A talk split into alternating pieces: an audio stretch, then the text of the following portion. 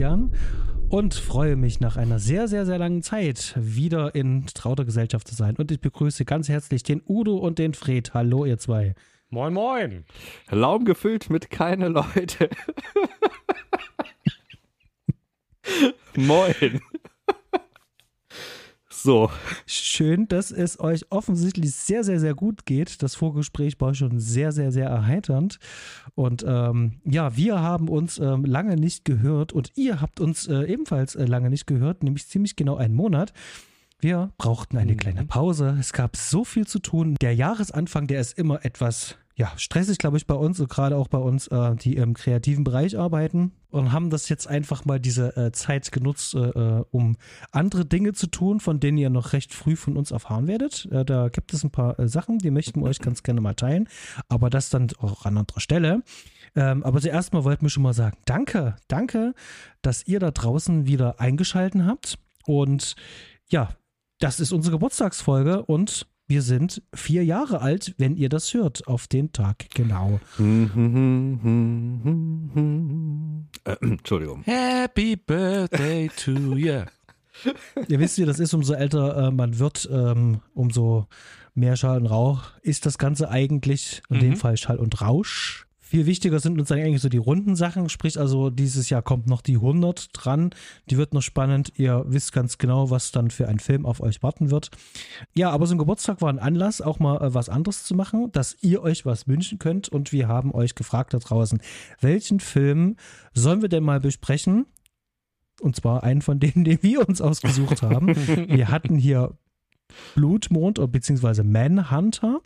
Wir hatten Iswastock und wir hatten, und ihr habt es bestimmt schon gesehen, wenn ihr den Titel dieser Folge gesehen habt, wir hatten eine Leiche zum Dessert.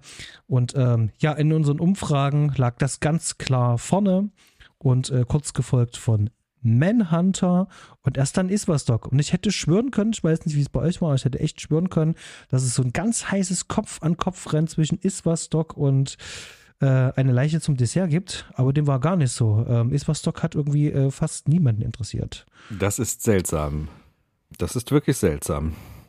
Denn Iswastock ist wirklich ganz, ganz großartig. Sollten wir so oder so irgendwann trotzdem mal besprechen. Geburtstag hin, Geburtstag her. Nur eben nicht heute. So sieht's aus. Reichen, reichen wir dann zum 75. Geburtstag nach oder so. Mm, ja, ja, klingt vernünftig. So machen wir das. Genau. Ähm, bevor wir reingehen, ähm, äh, möchte ich ganz gerne äh, diesen äh, Part, ähm, wo ihr uns ähm, ähm, bewerten könnt und was Gutes für uns tun könnt, gleich mal an den Anfang setzen. Denn ähm, wir haben ganz viel äh, liebe Rückmeldungen von euch bekommen. Wir haben Kommentare bekommen. Wir haben äh, ein paar Bewertungen bekommen und möchten die Gelegenheit vielleicht gleich mal nutzen, ähm, wenn ihr zum Beispiel uns über Spotify hört, dort gibt es ja die äh, tolle Möglichkeit pro Folge ähm, auch dort zu kommentieren. Das heißt also, dann nochmal auf die Folgen einzugehen. Das könnt ihr sehr gerne tun und wahrnehmen. Das wird mir dann auch freischalten. Und ja, haben wir Lust auf den äh, Austausch mit euch. Fehlt euch also noch irgendwas? Äh, habt ihr noch irgendwas auf dem Herzen? Dann lasst uns wissen. Nutzt also auch unseren Blog bei Podigy. Da würden wir uns sehr freuen. So, jetzt aber genug an dieser mhm. Stelle. Ich würde sagen, wir gehen heute in den Film rein, machen das ganz anders. Denn der Film, den hat sich ja der Udo ausgesucht und ihr habt den gewählt. Also muss der Udo und er muss nicht nur, sondern er darf und er will und er möchte heute die Moderation für diesen Film annehmen. Und deswegen gebe ich jetzt das Zepter an den lieben Udo. Ah, wundervoll. Ja, den, äh, den habe ich mir auch wirklich, wirklich, wirklich gewünscht. Aber bevor ich jetzt anfange, Lobeshymnen anzustimmen, kommen wir erstmal dazu, was ist das hier überhaupt? Und zwar haben wir hier eine Leiche zum Dessert aus dem Jahre 1976 im Originaltitel Murder by Death. Und ähm, ich habe mehrere Inhaltsangaben äh, durchgesucht, durchgewurschtelt und die sind alle Schrott. Also auf der DVD, mhm. das ist der absolute Oberschrott, das ist wirklich unfassbar. Deshalb bin ich rüber zu äh, filmdienst.de, äh, was zwar keine adäquate Inhaltsangabe ist, aber irgendwie gefiel mir der Text und ich finde, die Tonalität stimmt auf das Gespräch gut ein. Und die schrieben folgendes. Ein reicher Exzentriker verwickelt in seinem gruseligen Landhaus fünf international bekannte Detektivfiguren in ein verwirrendes Mord- und Rätselspiel. Intelligent ausgearbeitete und überraschend pointierte Kriminalkomödie, die im Rahmen der Verulkung von Gattungs- und Gestaltungsmustern kriminalistisches Expertentum entmystifizieren und die ständige Umkehrbarkeit von Schein und Sein demonstriert. Bam der oder diejenige, welche Person auch immer diesen Text geschrieben hat, hat auf jeden Fall den Film gesehen. Herzlichen Glückwunsch dafür. Mhm. Der Film, äh, der Film geht 95 Minuten, hat eine FSK 12 und wie sollte es anders sein auf der IMDb 10 von 10, Rotten Tomatoes 100, na okay, äh, okay, naja, fast. An, annähernd, es, annähernd. An, es ist eine 7, 7,3 von 10 bei IMDb, 65 Prozent bei Rotten Tomatoes, 4,7 von 5 bei Amazon, wie könnte es anders sein, und eine 3,4 bei Letterboxd. Und ich glaube, wir reiten auch noch mal ganz schnell hinter, äh, hinter die Kulissen durch die Leute hinter der Kamera. Basti, Wer war denn hier verantwortlich? Also das Ganze ist ein Film von Robert Moore, der hier ähm, das Ganze inszenierte. Und äh, der gute Mann ist aber leider nicht so alt geworden. Der ist nämlich im Jahr 1984 bereits verstorben und war während seiner kurzen Tätigkeit als Regisseur auch nebenbei auch noch Schauspieler und hatte jetzt keine so großen Einträge mehr, außer ähm, der Schmalspur-Schnüffler, den er noch äh, zwei Jahre später gemacht hat. Und ansonsten gab es da tatsächlich nicht mehr so viel ich hatte es schon ein bisschen gewundert, warum da wenig Einträge kommen, aber jetzt mit dieser Information, dass er dann doch recht früh, also mit 56 Jahren, kann man schon mal sagen, ähm, mhm. von uns gegangen ist. Sehr schade. Genau. Kennt ihr denn äh, den Schmalspur-Schnüffler? Jetzt mal kurz dazwischen gefragt. Äh, weiß ich nicht. Ich weiß, äh, ich, der Name kam bekannt vor und es ist wohl so eine Art zweiter Teil, so eine Art Spin-off zur Leiche zum Dessert. Ja, ganz, also es ist auf jeden Fall der Nachfolgefilm des Produktionsteams und von verdammt vielen Leuten, die hier auch mitgewirkt haben, also nicht nur hinter, sondern auch vor der Kamera, äh, werde ich später vielleicht auch nochmal ganz kurz drauf zu sprechen kommen. Ähm, man sieht es hier aber schon beim Produktionsteam, du bist gerade dabei, ne? er hat das gemacht und hier sind noch diverse von den anderen. Ähm, der ist, ähm, der ist schon anders von der Tonalität, aber äh, auch nicht so witzig wie jetzt der hier, nicht so ikonisch wie auch der hier. Ähm, aber dennoch durchaus empfehlenswert, allein für, für Peter Falk, der da wirklich toll spielt. Das ist ja so ein Mash-up. Casablanca wird da verögt, aber definitiv auch nochmal so ein bisschen diese Sam Spade-Geschichte und so weiter. Ne? Also da, so, so diese Richtung. Und ähm, ja, es ist spoofiger als der hier. Hat nicht ganz so viel Klasse und Niveau. So würde ich das äh, unterm Strich sagen. Aber macht Spaß. Kann man sich gut mal angucken. Also sozusagen der Glass Onion Ja, genau.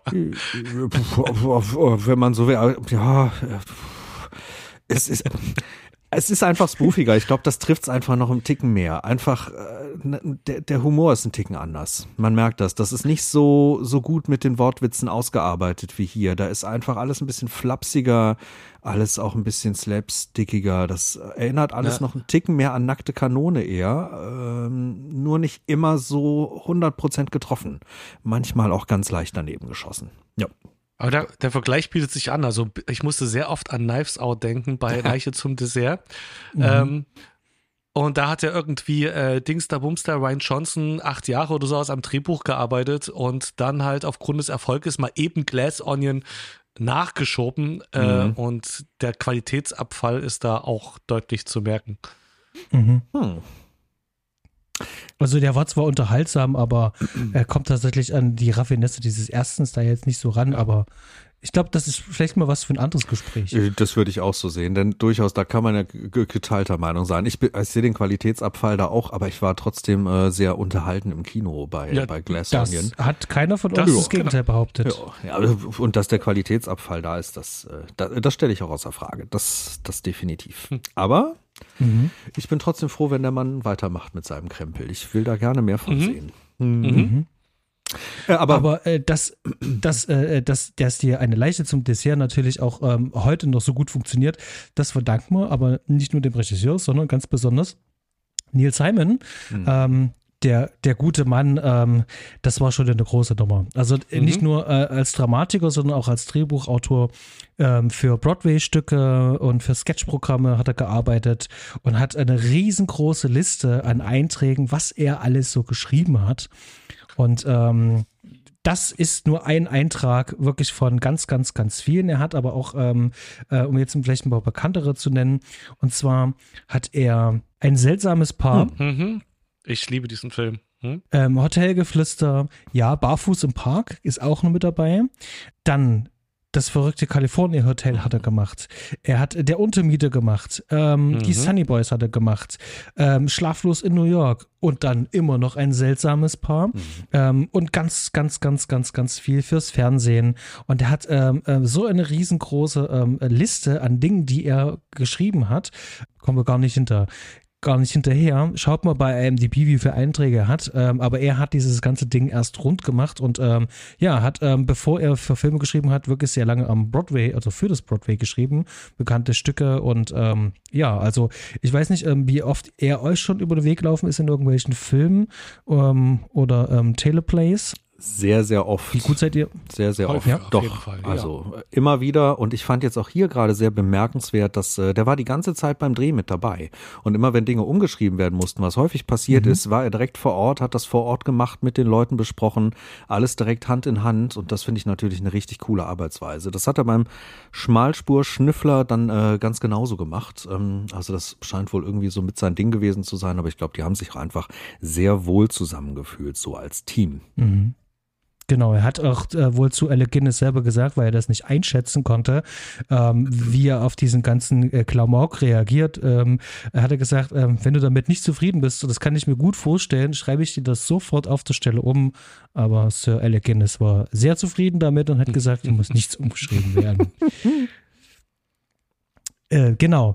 Ähm, ja, dann geht's weiter. Produktion Ray Stark. Ray Stark ähm, war eben halt eine ganz klassische ähm, Produktionslegende, kann man fast sagen.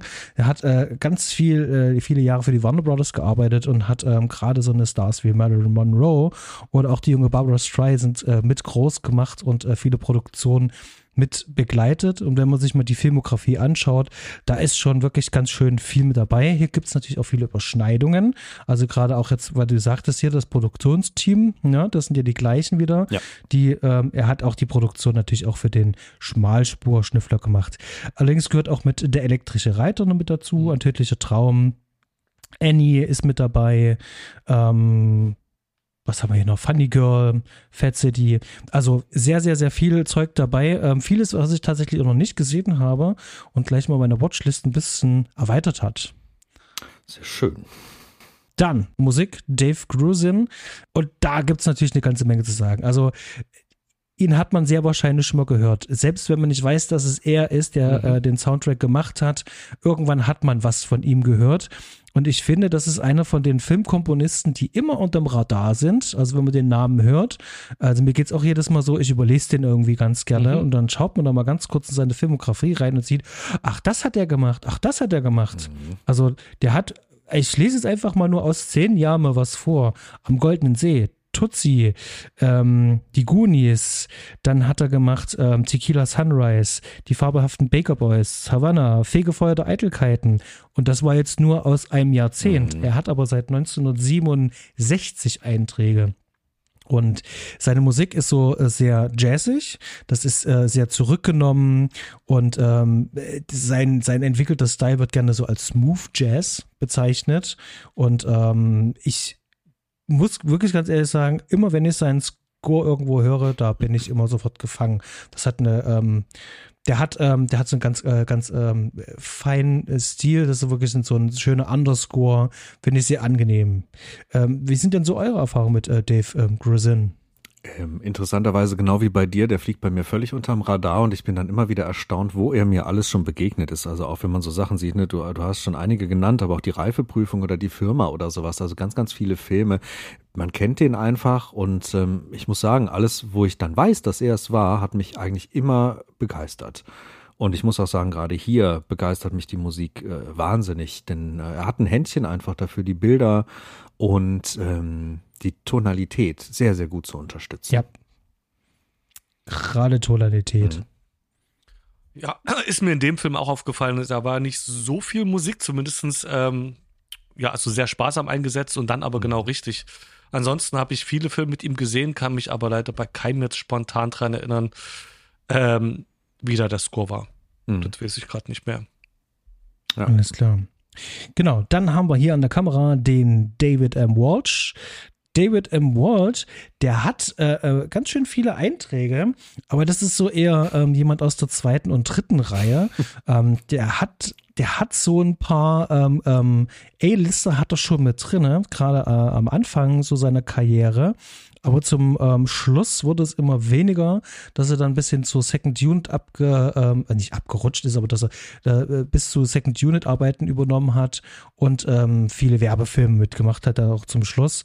Ähm, er hat zum Beispiel Schütze Benjamin noch mitgemacht, der Untermieter, eine ganz krumme Tour hat er gemacht, den ich übrigens sehr, sehr, sehr mag. Und war eher so auf ähm, seichte äh, Unterhaltung, auf Comedy und äh, Komödien war er halt, ähm, ja, äh, gebucht. Mhm. Hm? Ja, boah, der hat echt viel gemacht, trotzdem, trotz allem. Also Transamerika Express zum Beispiel habe ich ja sehr positiv im Kopf. Fatal Beauty eher als sehr abgeschmiert. Äh, und Ach mhm. Achterbahn hatte ich da auch gefunden in seiner Vita. Da, der hat schon ein paar schöne Dinger dabei. Doch, doch. Das hat er auf jeden Fall gemacht. Mhm.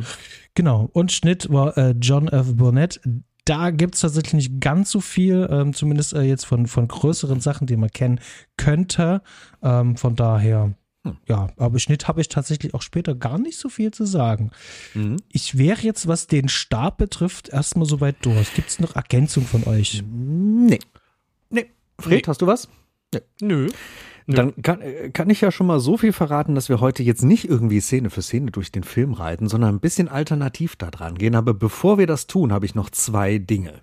Und zwar zum einen ähm, ist der Film natürlich ein Kind seiner Zeit. 1976, der hat eine spezielle Art Humor und man muss auch sagen, da gibt es aus heutiger Sicht definitiv viele Kritikpunkte. Dieser Film könnte heute nicht so gemacht werden, wie er damals gemacht wurde. Also wir haben hier, äh, wir haben hier auf jeden Fall eine, ja, wie, wie sagt man, äh, Yellow Yellow Facing. Yellow Facing, ganz genau. Wir haben hier definitiv äh, auch Sexismus drin. Die Witze gehen teilweise ordentlich unter die Gürtellinie. Mhm. Auch wenn es Body Shaming. Genau, Body Shaming, wenn es in Richtung Körper geht und so weiter und so fort. Ich sehe dem Film das persönlich nach und äh, vor allem eben auch, weil es eine, eine Parodie ist. Ich sehe da auch sehr viel Augenzwinkern und humoristische Note drin, aber sowas würde heute keiner mehr so machen und das würde auch heute keiner mehr so sehen wollen, inklusive mir, wenn das heute so produziert würde. Ähm, genau. Das möchte ich gerne einmal erwähnen, bevor es in den Film reingeht, weil da kann man sich definitiv dran stoßen und das absolut zu Recht. Das sind äh, definitiv Punkte hier drin. Ähm, ja, da muss man auf jeden Fall ein bisschen Obacht walten lassen. So, und bevor wir jetzt äh, richtig einsteigen, möchte ich gerne noch von euch wissen. Fangen wir mal bei dir an, Fred. Wie ist deine Vorerfahrung ja, mit dem Film? Schieß mal los. Hast du den früh gesehen, nicht früh gesehen, zum ersten Mal gesehen? Ich habe ihn nicht zum ersten Mal gesehen, aber das erste Mal muss äh, lange her sein. Ich konnte mich an relativ wenig erinnern und hatte den, glaube ich, auch nicht so gut in Erinnerung. Mhm. Also äh, als, als dass der mir richtig gut gefallen hat. Ich mochte die Beteiligten, ich bin ein großer Krimi-Fan.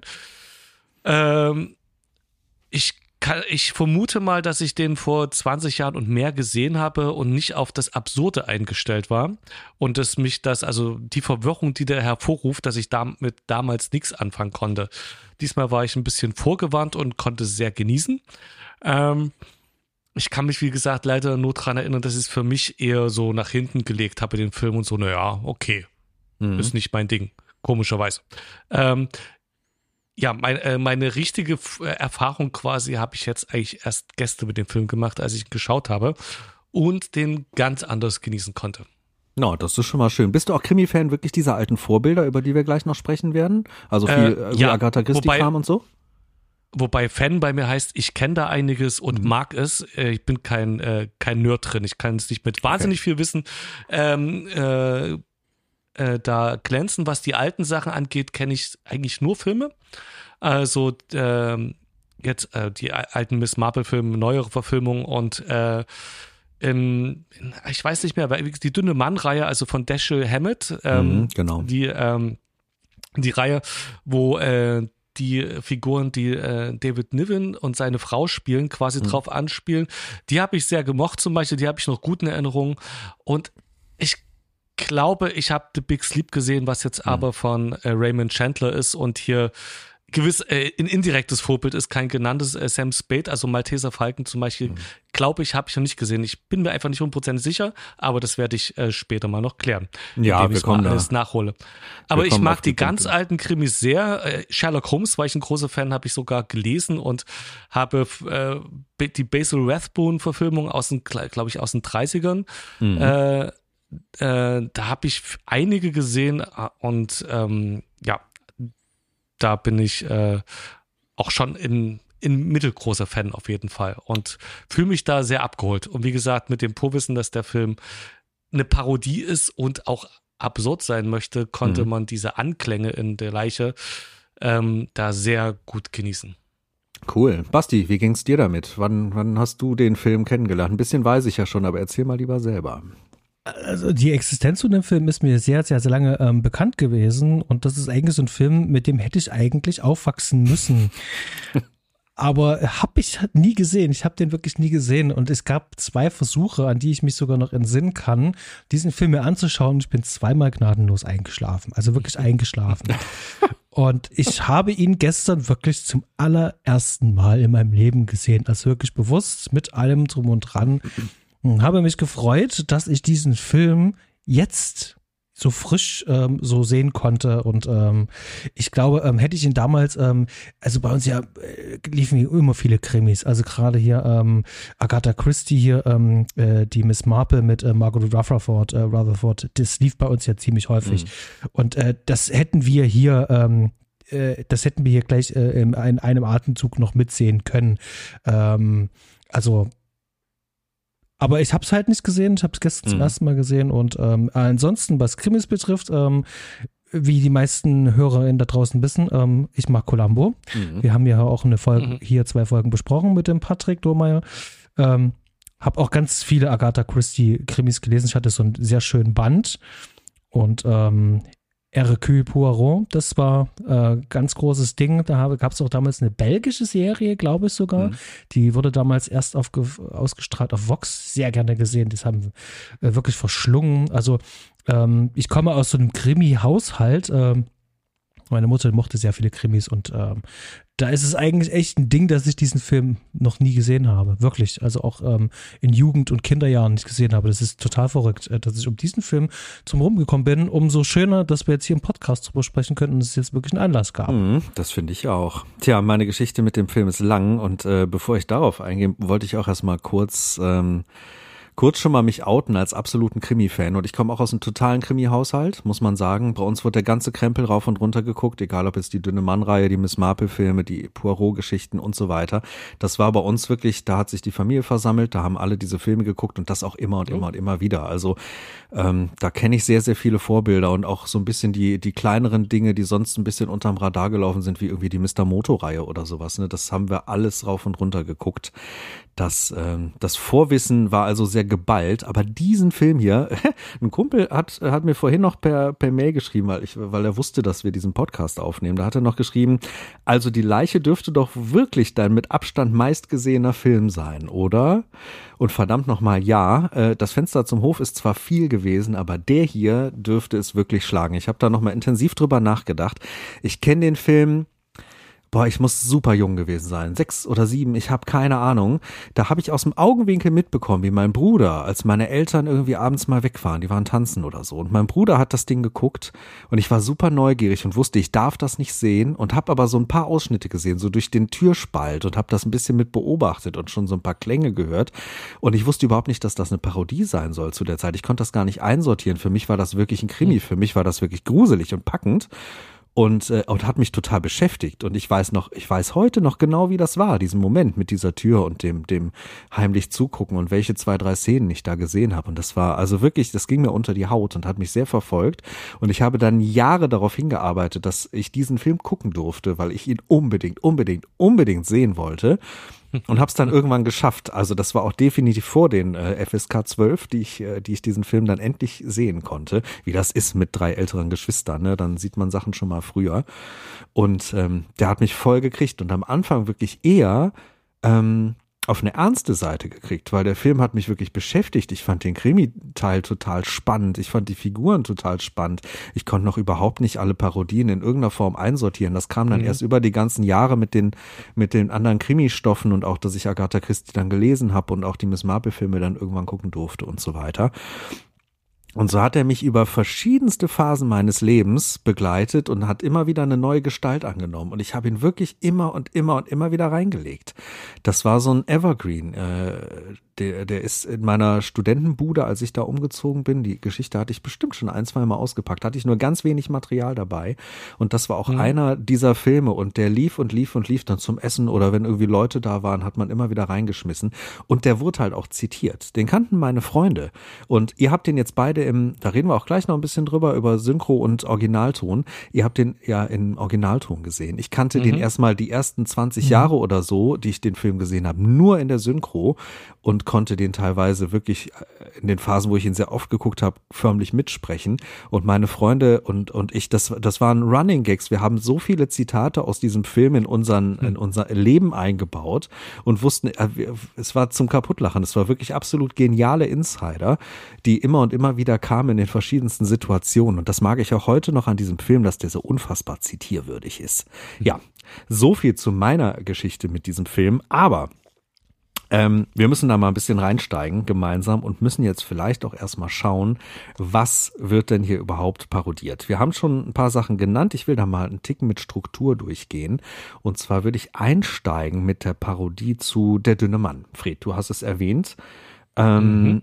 Im Original Der dünne Mann von 1934 ähm, von Dashiell Hammett äh, geschrieben der erste Film von, ich glaube, sieben sind's, äh, wurde gedreht von W.S. van Dyke und in den Hauptrollen ziemlich legendär äh, William Powell und Myrna Loy äh, als ja. Nicholas Charles und Nora Charles. Kennt ihr bestimmt. Habt ihr, habt ihr beide der Dünne Mann-Filme gesehen? Fred, du hast es schon gesagt. Basti, wie sieht's bei dir aus?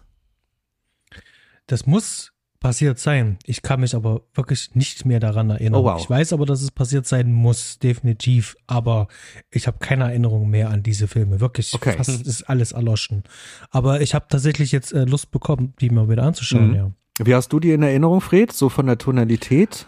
Äh, irgendwie äh, mehr screwballig als mhm. äh, ähm, als jetzt Film noirig, sage ich mal. Ich habe ähm, ja, äh, wo, äh, Wortspiele bzw. Wortgefechte zwischen den beiden. Ähm, ich glaube, es gab, gab, auch einen Teil, wo ein junger James Stewart mit dabei war.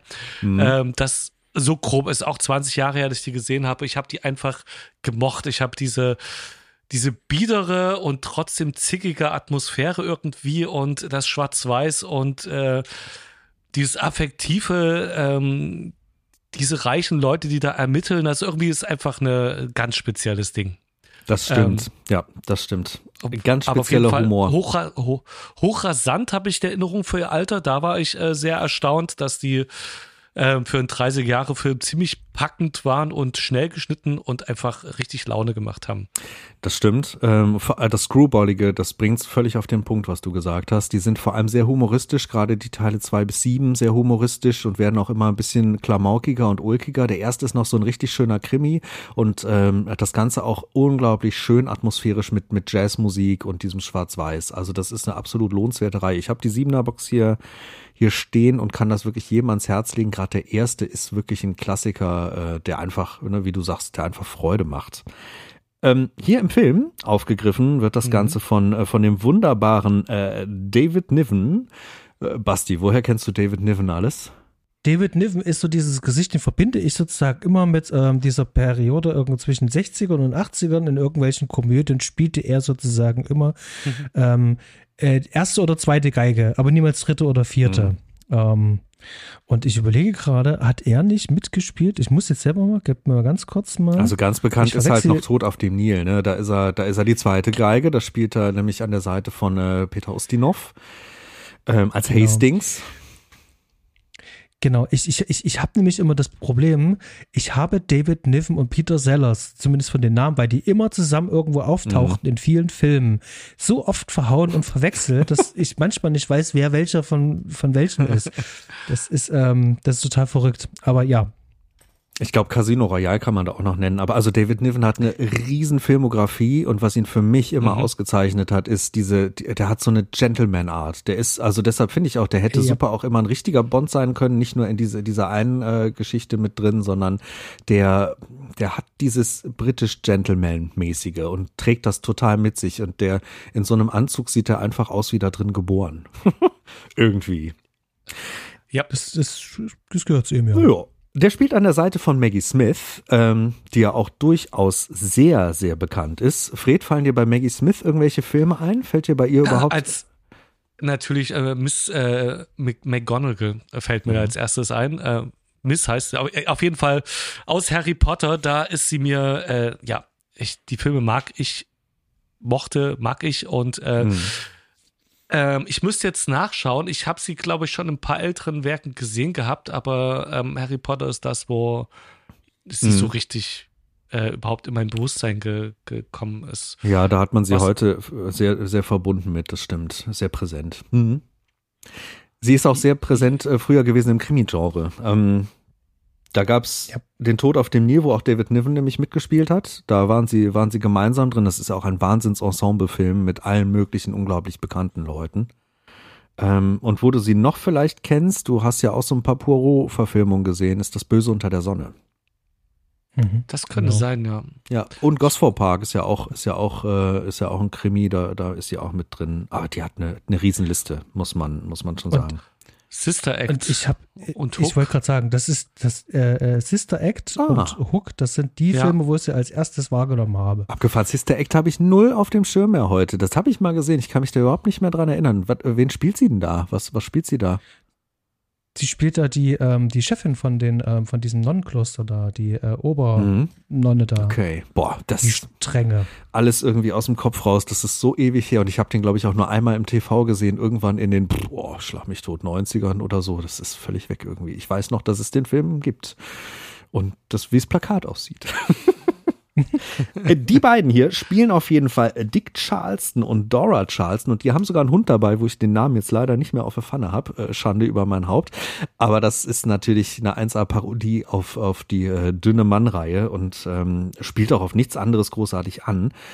Aber ich finde, wenn man so den Direktvergleich anstellt zwischen der dünne Mann und dem hier, ist das unfassbar treffend. Also, also David Niven und, und William Powell, das, das, das passt irgendwie einfach. Es gibt auch noch irgendeinen anderen Film, wo Niven auch schon mal für Powell gespielt hat.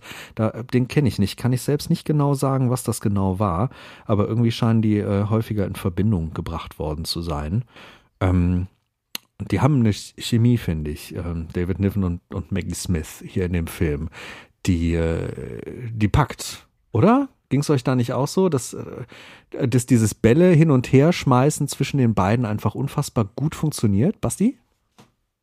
Ich fand, ich fand, die hatten eine super Chemie und ich fand auch immer diese ähm, sehr entblößenden Momente, wo ähm, er dann entblößt wird und ihre Reaktion darauf, also das war schon cool. Mhm. Also die haben das toll gespielt und na gut, und Maggie Smith, die sieht in dem Film auch wahnsinnig hinreißend aus. Also mhm. die hat äh, auch so einen ganz, ganz, ganz, ganz krassen Charme und eine Ausstrahlung in dem Film und äh, alle beide, also die ergänzen sich sehr gut. Also das ist wirklich ähm, also wenn man nur grob was von dieser äh, dünne Mann-Reihe gehört hat, also die machen das wirklich wunderbar. Also da hätte ich tatsächlich sogar gerne einen eigenen Film mit den beiden zusammen gerne gesehen. Ja, stimmt, das hätte verdammt gut funktionieren können. Und Maggie Smith hat ja auch einfach ein paar wahnsinnig gute Gags auf den Leib geschrieben bekommen. Ja, auch diese Szene mit der mit der taubstummen Köchin, wo sie wo sie da laut schreit mit dem Kommen Sie herein, kommen Sie herein. Sie ist sie ist, sie ist taubstumm, Liebling und und sie dann einfach noch lauter schreit. Das ist das sind so Momente, sind so Momente, wo man einfach nur noch lachen muss. Ja. Also es mit einer unglaublich geilen Ernsthaftigkeit darüber bringt, gefällt mir total. Äh, wir kommen mal zur nächsten Parodie. Äh, die ist, glaube ich, nicht bei allen so bekannt, wie es der dünne Mann-Reihe ist. Äh, Fred, wie sieht's bei dir mit der Charlie Chan-Reihe aus? Hast du überhaupt da überhaupt nicht überhaupt keinen Peil von? Basti nee, schüttelt auch schon mit nicht. dem Kopf. Ja. Die Charlie Chan-Reihe die ist so Ende der 1920er, Anfang der 1930er ist die so richtig groß geworden. Da gibt's eine Buchreihe, da gab's erstmal eine, ich glaube sogar eine stumme Serie und dann kamen die Filme so raus. Das müsste Anfang der 30er gewesen sein. Äh, von Earl Durr Biggers wird er, glaube ich, ausgesprochen. Ja. Ähm, Und da gibt's unfassbar viele Verfilmungen und auch unfassbar viele Menschen, die diese Hauptrolle gespielt haben. Ich glaube, die wichtigsten Vertreter sind da Warner Oland oder Sidney Toler oder äh, Sir Peter Ustinov mal wieder. Der begegnet uns hier irgendwie äh, immer wieder. Und hier äh, bei Eine Leiche zum Dessert werden äh, die Rollen übernommen von äh, Peter Sellers und von Richard Narita. Ähm, Peter Sellers. Wer von euch beiden möchte?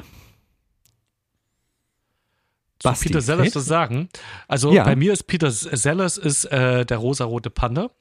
Mhm. Erstmal, ähm, obwohl, also einfach, weil ich, weil ich die wahrscheinlich als Kind zuerst gesehen habe. Ich habe die danach äh, nochmal versucht reinzuschauen, wesentlich später und äh, konnte mich damit gar nicht, äh, blieb gar nichts hängen.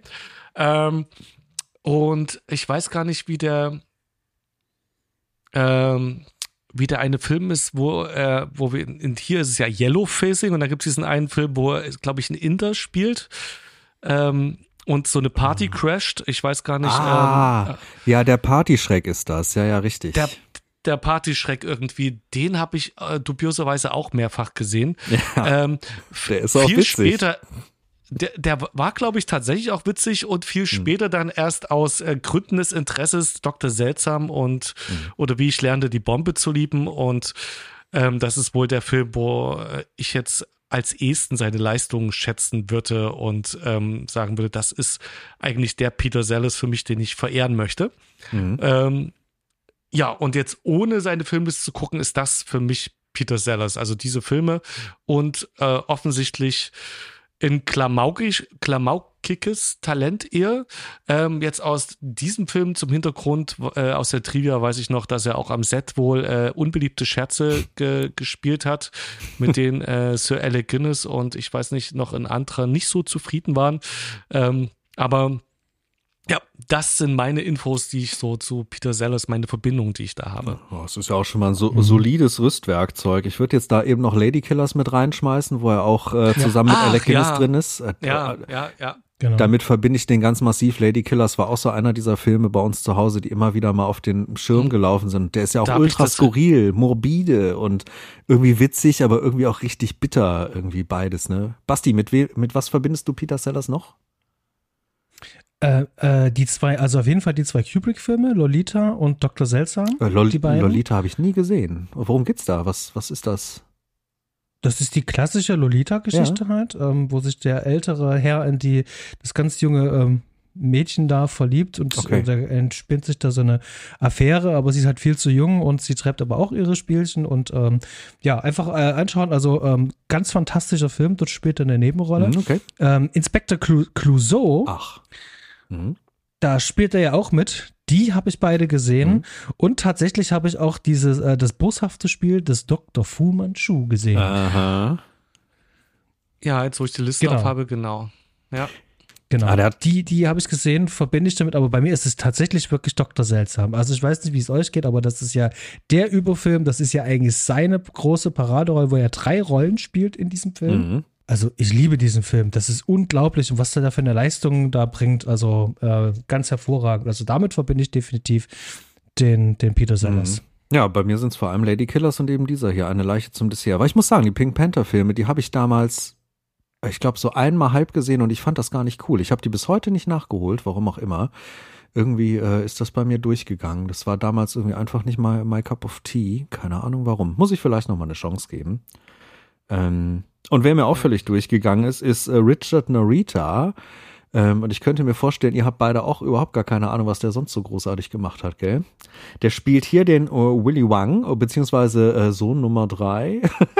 das ist ja bei der, das ist bei der Charlie Chen-Reihe ist das total bescheuert, weil der auch immer irgendwelche Söhne mitschleppt und das sind meistens eins, zwei oder drei. Also das ist aus dem Original ist das einfach so und äh, hier ist es halt aber eben ein äh, japanischer Adoptivsohn. Äh, irgendwie alles, alles recht verrückt passt aber sehr, sehr gut zu dem ganzen Humor in diesem Streifen. Und der Richard Narita, der war sonst zum Beispiel in der Serie Kung Fu mit drin, der war bei Quincy irgendwann mal dabei, bei Hulk, ähm, bei Der Ritter aus dem All. Und äh, das hätte ich alles nicht gewusst, hätte ich das nicht irgendwo nachgeschlagen, weil mir ist das nie aufgefallen. Ja, Basti? Und das das, das Witzige ist, der, der kam mir die ganze Zeit so bekannt vor. Woher kenne ich den nur? Und wenn ich mir dann anschaue, mhm. was der alles gemacht hat, der hat bei Mesh mitgespielt, oh ja. der hat bei Wonder Woman, Quincy, Magnum, ähm, ähm, Dallas. Magnum, Dallas ähm, und noch irgendwas. Und das sind ja aber auch Dinge, äh, die, die ja auch im Fernsehen ja rauf und runter kamen. Absolut. Und irgendwann hast du ihn irgendwann gesehen. Das ist so dieses Gesicht so aus der zweiten, dritten Reihe. Mhm. Und äh, diesen blöden Film ähm, Ritter aus dem All, das müsste ja mit Hulk Hogan sein ja, genau. und mit Christopher Lloyd. Mhm. Und den haben wir früher sehr oft und sehr häufig gesehen, mhm. äh, als wir sehr jung waren. So 8, 9, 10. Das war so ein Film, den, den konnte man nur abfeiern. Ähm, weil Hulk Hogan halt mitgespielt hat. Und Anfang der 90er, wer es noch weiß, der weiß es, ähm, da war äh, Wrestling der heißeste Scheiß. Das ist so. Und äh, die machen das hier auch traumhaft gut. Peter Sellers, Richard Narita, die haben ganz am Anfang schon, finde ich, ein paar der ikonischsten Szenen des Films, gerade wenn es über die Brücke geht. Äh, ein unfassbar schönes Zusammenspiel. Dements also ein absolutes Comic Dream Team, würde ich fast ja. sagen. Also auch da, ein eigener Film, gerne. Hätten sie gern direkt noch machen können. Ich hätte es mir angeguckt. Ähm, schreiten wir fort. Nächste Parodie. Und das ist jetzt, glaube ich, das bekannteste von allem. Da kann jeder was zu sagen. Wir kommen zu äh, Miss Marple. Aber ich muss es direkt in Kombination setzen. Ähm, denn ich konnte früher und jetzt bis ich jetzt recherchiert habe, nie einsortieren, wer ist diese Miss Withers? Warum ist die da? Warum ist bei Miss Marple nicht irgendwer anders da? Warum ist da nicht äh, hier ihr Kompagnon aus den Filmen dabei oder sowas, ne? Ähm, äh, Mr. Stringer oder so. Aber hier ist das irgendwie, ist das irgendwie. Mr. Stringer ist doch aber der Polizist ja eigentlich. Nee, Mr. Stringer, nee, der Polizist nicht. Mr. Stringer ist ihr, ihr, äh, ihr Kompagnon, der in den Filmen mit unterwegs ah, ja, ist. Stimmt, Und interessanterweise stimmt, auch ja, gespielt von ihrem, ich glaube, Ehemann damals. Ähm, der auch hm. Stringer Davis äh, hieß der, glaube ich, also auch Stringer als Vorname. Hm. Also, ähm, kurz äh, bevor wir bevor wir da noch reinsteigen mit der Miss, Miss Withers, äh, um das eben zu komplettieren. Die Miss Marple-Reihe, Miss Marple vor allem äh, bekannt durch Margaret Rutherford, ähm, mhm. Es gibt aber auch 30.000 andere Verfilmungen, wo Miss Marple irgendwie in TV-Mehrteilern und Filmen und Serien und hast du nicht gesehen. Das wurde rauf und runter verfilmt und wird Allerdings. auch nach wie vor rauf und runter verfilmt. Jetzt kommen wir zu der, zu der Miss Withers. Da gibt's nämlich eine Figur in der Literatur und auch in Filmen, die heißt Hildegard Withers. Ähm, da war wohl der erste Roman dazu The Penguin Pool Murder. Ich habe davon nie was gelesen, ich habe davon nie was gesehen und ich habe es bis gestern alles nicht gewusst. Wusste irgendwer von euch da was? Nee. Überhaupt nicht. Überhaupt nee. nicht, ne? Nee, ja, das dachte ich mir schon. Ähm, hm. Ja, so müssen wir das zu den Akten legen. Unter da haben wir keine Ahnung von, also bleiben wir bei dem, was wir kennen bei Miss Marple. Die wird hier persifliert äh, von Elsa Lancaster als Jessica Marbles. Und die Elsa Lancaster, die kennt man aus so Dingen wie Mary Poppins oder äh, Captain Blackbeards Spukkaschemme. Beispielsweise. Ja, David Copperfield, hm. diesen, diese erste Verfilmung von 35 zum Beispiel. Die ja. hast du gesehen? Zeugen, zeugende Anklage. Ähm, ich habe damals das Buch gelesen und ähm, den Film, mhm. der, äh, den, den, haben wir damals definitiv mitgesehen. Und als ich jetzt äh, für die Recherche drüber gestolpert bin, dachte ich mir so, meine Güte, scheiße, den Film hast du ja sogar gesehen. Genau, aber zeugende Anklage zum Beispiel von, von, von, von 87, von Billy Wilder, da hat sie auch mitgespielt. Den kenne ich auf jeden Fall auch, ja. Der ist wirklich ähm, ganz groß. Mhm. Den habe ich mit meinem Vater auch mehrfach gesehen. Mhm. Hm, okay.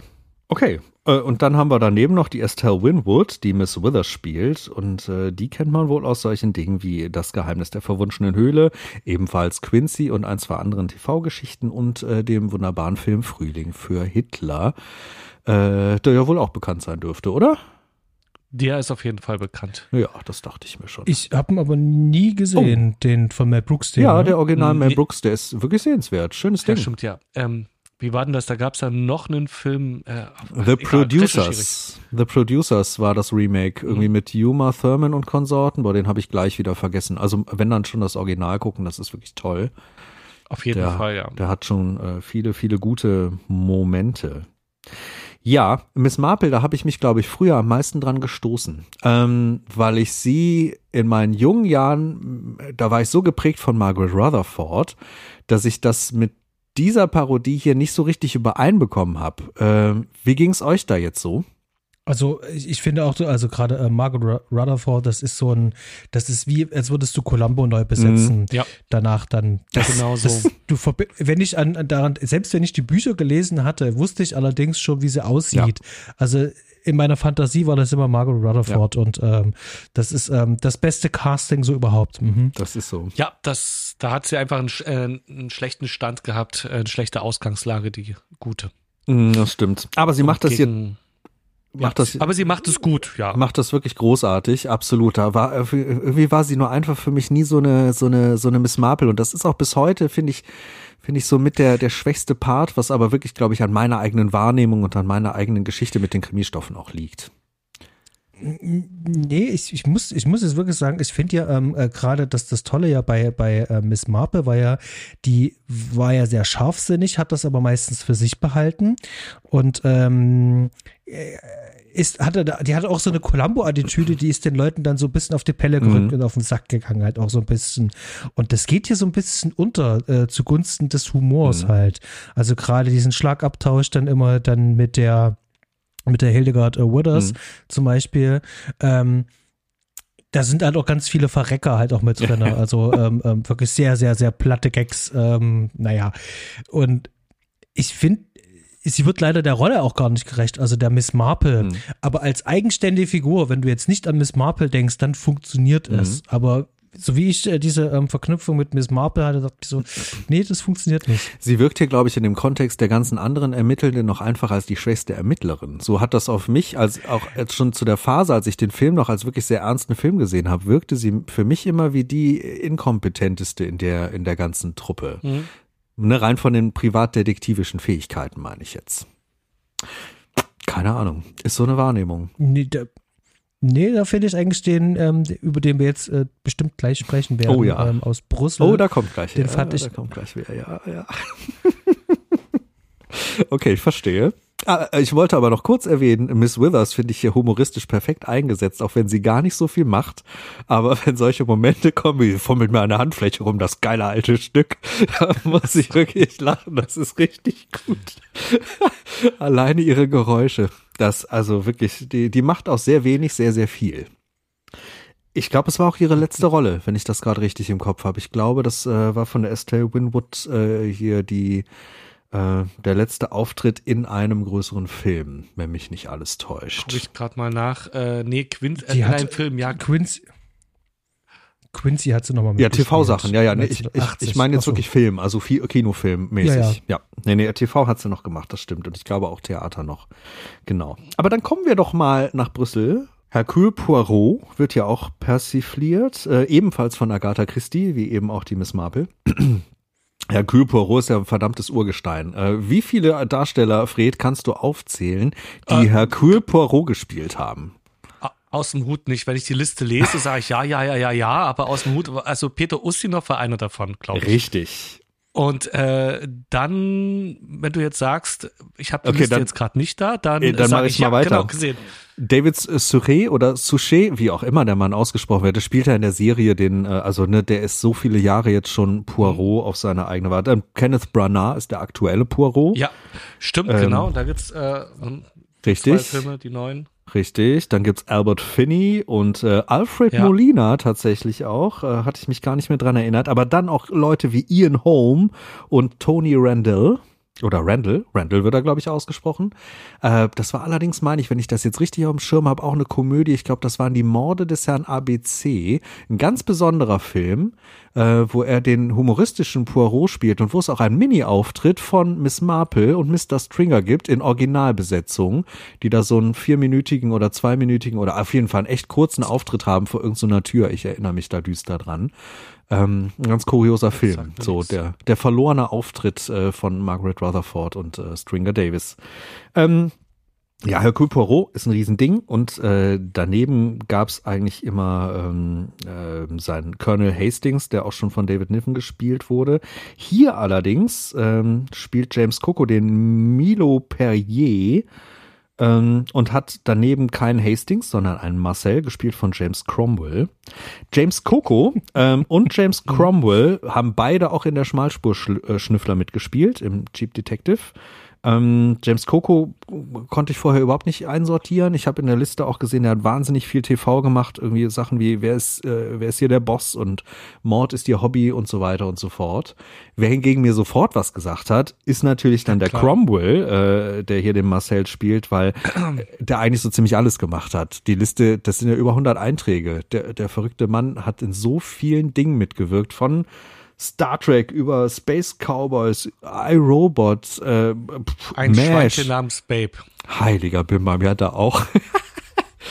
ähm, der, der hat Riesenkarriere gemacht. Basti, womit Ja, verbindest Hasch, du den Mann? Hasch. Hasch, Hasch?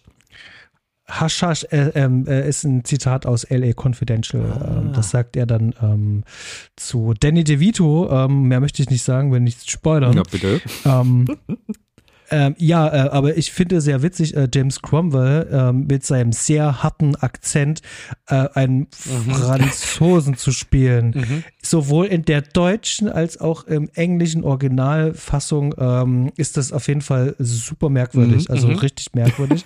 Und das äh, gibt dem Ganzen eine ganz spezielle und besondere Note. Und äh, über den, ähm, wir, wir müssen dann nochmal ähm, über das, was er dann äh, abends anhat, müssten wir dann nochmal reden. Ja, rede ganz gerne auch äh, Sein direkt mal. Äh, Uh, Teil. Hm. rede gerne auch mal direkt darüber, warum war er für dich der schwächste Ermittler hier? Also ja, ähm, also hier in diesem Film äh, fand ich schon so, ähm, äh, Hercule Poirot fand ich schon mit am schwächsten halt ähm, seine sein Scharfsinn sozusagen, ähm, den die Rolle ja eigentlich hat, äh, äh, den hat er hier eigentlich gar nicht. Der wird hier eigentlich als ähm, verfetteten, verfressenen äh, äh, Typen dargestellt, der eigentlich nur ähm, aufs, aufs, aufs nächste Essen eigentlich wartet.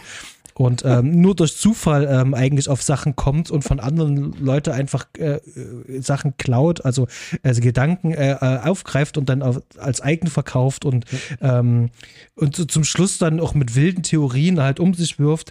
Natürlich dient das in dem Fall äh, dem, dem der Greater Good, ne? also der, der, der Message äh, dieses Films, wenn man, wenn man denn so will, aber trotzdem fand ich den nämlich am schwächsten. Ähm, es wurde auch so platt dargestellt. Also ich hatte nicht das Gefühl, dass das hier ähm, jemand ist, der äh, seinen Scharfsinn hinter so einer ähm, ähm, Fassade versteckt, sondern nee, ähm, da gab es keine Fassade. Ein Mann ohne Nüsse, ein schreckliches Schicksal. Ja, ich finde den hier schon humoristisch ganz weit oben, aber ich kann völlig nachvollziehen, was du sagst. Also rein ermittlerisch ist der schon äh, eher schwierig und eigentlich ist da sein, ähm, sein äh, ja, Diener-Chauffeur äh, Marcel weit scharfsinniger in vielerlei Hinsicht. Alleine die Nummer mit Ja. dem blinden, blinden Butler ist wirklich herrlich. Ah, Ich mag die Darstellung sehr. Ähm, wer, wer sticht, Fred, für dich von den beiden mehr heraus? Humoristisch oder, oder vom, vom Auftreten? Na, äh, James Cromwell sticht für mich einfach, äh, es fängt, Ja. es fängt bei der Größe an, dann das durch diese Schlagsigkeit und, also, und James Cromwell hat zu Recht so eine Rollen wie in LA Confidential oder es gibt Rollen, wo der den US-Präsidenten gespielt hat. Ähm, die hat er zu Recht gespielt, weil der Mann stellt sich eigentlich in einen Raum und dann hat man, glaube ich, Respekt vor. Also vor der Kamera wirkt er Ja. und in diesem Film ihn dann so eine dubiosen, äh, schlachsigen Rolle zu sehen, also die zwischen seiner eigentlichen Wirkung, die er haben müsste, und dem, was er da spielt, ist halt ähm, so eine große äh, Diskrepanz, dass er einfach an sich witzig wirkt. Und man muss einfach hinschauen und der ähm, James Coco verblasst da gewissermaßen, auch wenn die Kamera eigentlich mehr auf ihn drauf hält. Aber ähm, dann kommt dazu, dass ich James Cromwell eigentlich immer sehr gern sehen mag. Der gehört äh, zu den Schauspielern, die, wenn ich sehe, dass der einen Film mitmacht, dass ich schon mal Interesse an einem Film habe. Ähm, und den in seiner ersten Rolle, also ich kenne ihn auch nur als alten Mann eigentlich. Ähm, und ihn in dieser Rolle zu sehen als gefühlt 30-Jährigen und dann noch, also es, ja, das ich, äh, war für mich auf jeden Fall der, auch in diesem Duo ist es derjenige, der äh, also es ist ja ganz absichtlich so besetzt, dass er eigentlich der Schlauere ist und ähm, man das Gefühl bekommt, dass ähm, ich weiß gar nicht, was da, da, da gibt es Vorlagen noch in anderen Büchern, wo der Erfolg von Milo per, äh, Perrault scheint äh, eher auf äh, James Cromwell, auf den Marcel zurückzugehen, quasi der ermittlerische Erfolg.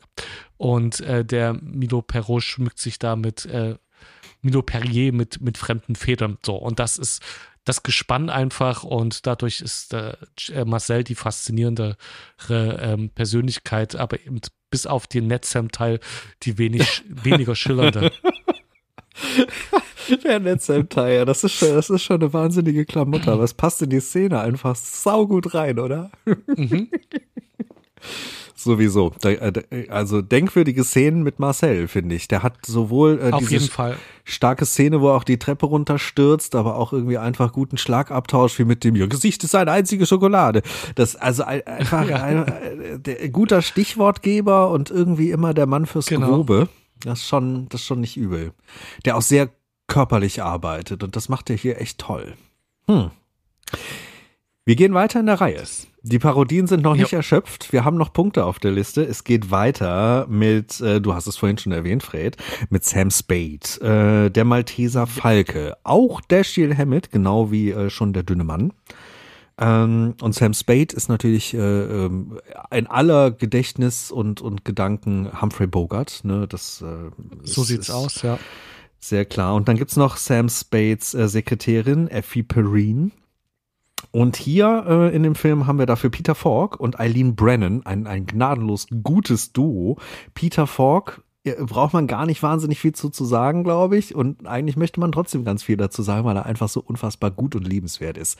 Columbo hat der Basti schon erwähnt vorhin. Das ist natürlich seine Paraderolle. Aber ich verbinde ihn exakt genauso stark wie Columbo mit diesem Film hier. Es ist interessant. Für mich ist das genau, er ist genau diese beiden Rollen, obwohl er natürlich noch tausend andere Sachen gemacht hat. Jetzt ist aber die Frage, fällt euch noch was von den tausend anderen Sachen ein? Es gab irgendwann mal so ein, äh, so ein äh, ich muss mal kurz gucken, wo ich den äh, finde hier. Ähm, so einen äh, Autorennfilm gab es mal, glaube ich, den habe ich mal geschaut, yeah. wo er mitgespielt hat. Äh, so, ein, äh, so eine Komödie. Ja. Ähm, ansonsten aus dem Hut fällt mir nichts ein. Ich muss da kurz mal in die Liste reinschauen. Oh ja, die Liste, man, man also, kennt den Kram halt einfach größtenteils nicht. Sowas wie Unterwelt oder große Haie, kleine Fische. Uff. Okay, also also einer äh, meiner ähm, äh, Filme, die ich äh, sehr spät kennengelernt habe, aber äh, sofort lieben gelernt mhm. habe, war äh, Der Himmel über Berlin. Ah, ja. Den habe ich ähm, vor vier, fünf Jahren ähm, äh, das erste Mal gesehen und war total fasziniert. Mhm. Und dann tauchte der auf und ich wusste das gar nicht, dass der da auftaucht, dass er sich sozusagen selber eigentlich mhm. spielt. Mhm. Ähm, und das war äh, ganz fantastisch. Und ähm, dann hat er auch immer so, so, so schöne äh, Gastauftritte, so ähm, in, was war das hier, ähm, äh, reine Familiensache oder Mr. Mhm. Undercover und, und, und sowas Stimmt, halt. Ähm, ja, richtig, ja. Na, ich kann sagen, äh, dieser Film, den ich meinte, ist eine total, total verrückte Welt mit äh, Spencer Tracy und äh, so eine so eine Auto so ein Autorally-Dingens. Äh, äh, da war der ja. mit dabei, den habe ich mal gesehen. Und ein Film, den ich sehr mag, Die Braut des Prinzen. Mm, ähm, stimmt. Ja, ja, ja. Da spielt ja, er den genau. Großvater, der da die Geschichte erzählt. Äh, Genau. Ich glaube aber auch bei diesem Autorennenfilm kriege ich langsam Bilder. Ich meine, den habe ich in jungen Jahren auch irgendwann mal gesehen, aber das ist mhm. immer lange her.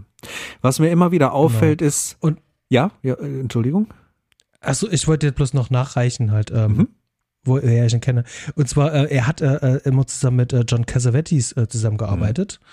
Äh, der dann auch dann irgendwann in der Columbo-Folge dann auch mal den Mörder geben durfte. Jo. Und die haben dann sozusagen immer an Projekten gearbeitet. Und daher kenne ich ihn tatsächlich auch noch. Was mir immer wieder auffällt, ist, wie unglaublich sympathisch ich ihn finde. Und ich muss irgendwie sagen, über meine mhm. Kindheit, wenn ich jetzt mal mich und den Fernseher und mein Zuhause-Leben und so sehe, väterlicherseits wurde ich irgendwie aufgezogen, natürlich ganz weit vorn von meinem Papa, aber dann auch irgendwie äh, von William Shatner und von Peter Falk. Die waren irgendwie omnipräsent in meiner äh, späten Kindheit und gesamten Jugend. Äh, ich weiß auch nicht, irgendwie äh, haben die sich eingebrannt in vielerlei Hinsicht.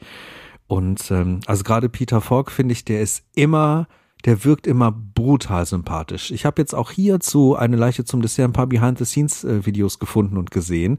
Und auch da ist der einfach äh, zum Schreien komisch und einfach irgendwie unfassbar nett wirkt er auf mich. Also das ist, ich sag selten, ich hätte gern mal einen Schauspieler persönlich kennengelernt. Bei Peter Falk ist das der Fall. Vielleicht hätte mich das auch maßlos enttäuscht, das weiß ich nicht genau, aber da hätte ich auf jeden Fall äh, als riesengroße Ausnahme das Interesse gehabt, dem Mann mal wirklich persönlich zu begegnen, denn irgendwie hat der eine Präsenz, eine Aura, das ist äh, unglaublich. Mhm, wirklich, wirklich toll. Jo. Pflichte ich ähm, einfach bei. Eileen Brennan haben wir dann äh, daneben als Tess Gaffington. Und äh, die kennt man vor allem aus einem sehr artverwandten Film, nämlich Clue. Alle Mörder sind schon da. Kennt ihr den? Äh, das ist doch der Clou halt. Ähm, Genau, der Cluedo-Verfilmungs-Krimi-Komödien-Knaller mit, die- warte, wie heißt er?